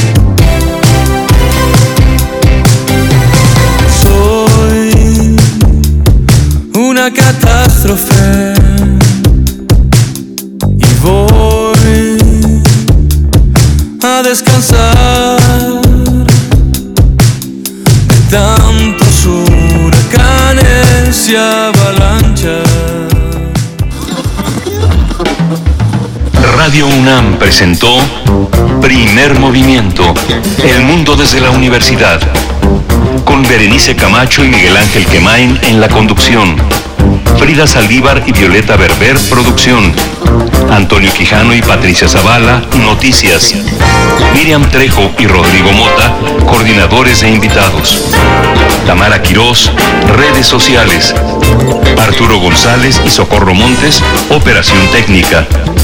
Servicio Social, Cecilia Esquivel y Roberto Rebollo. Locución, Tessa Uribe y Juan Stack. Quédate en sintonía con Radio UNAM. Experiencia sonora.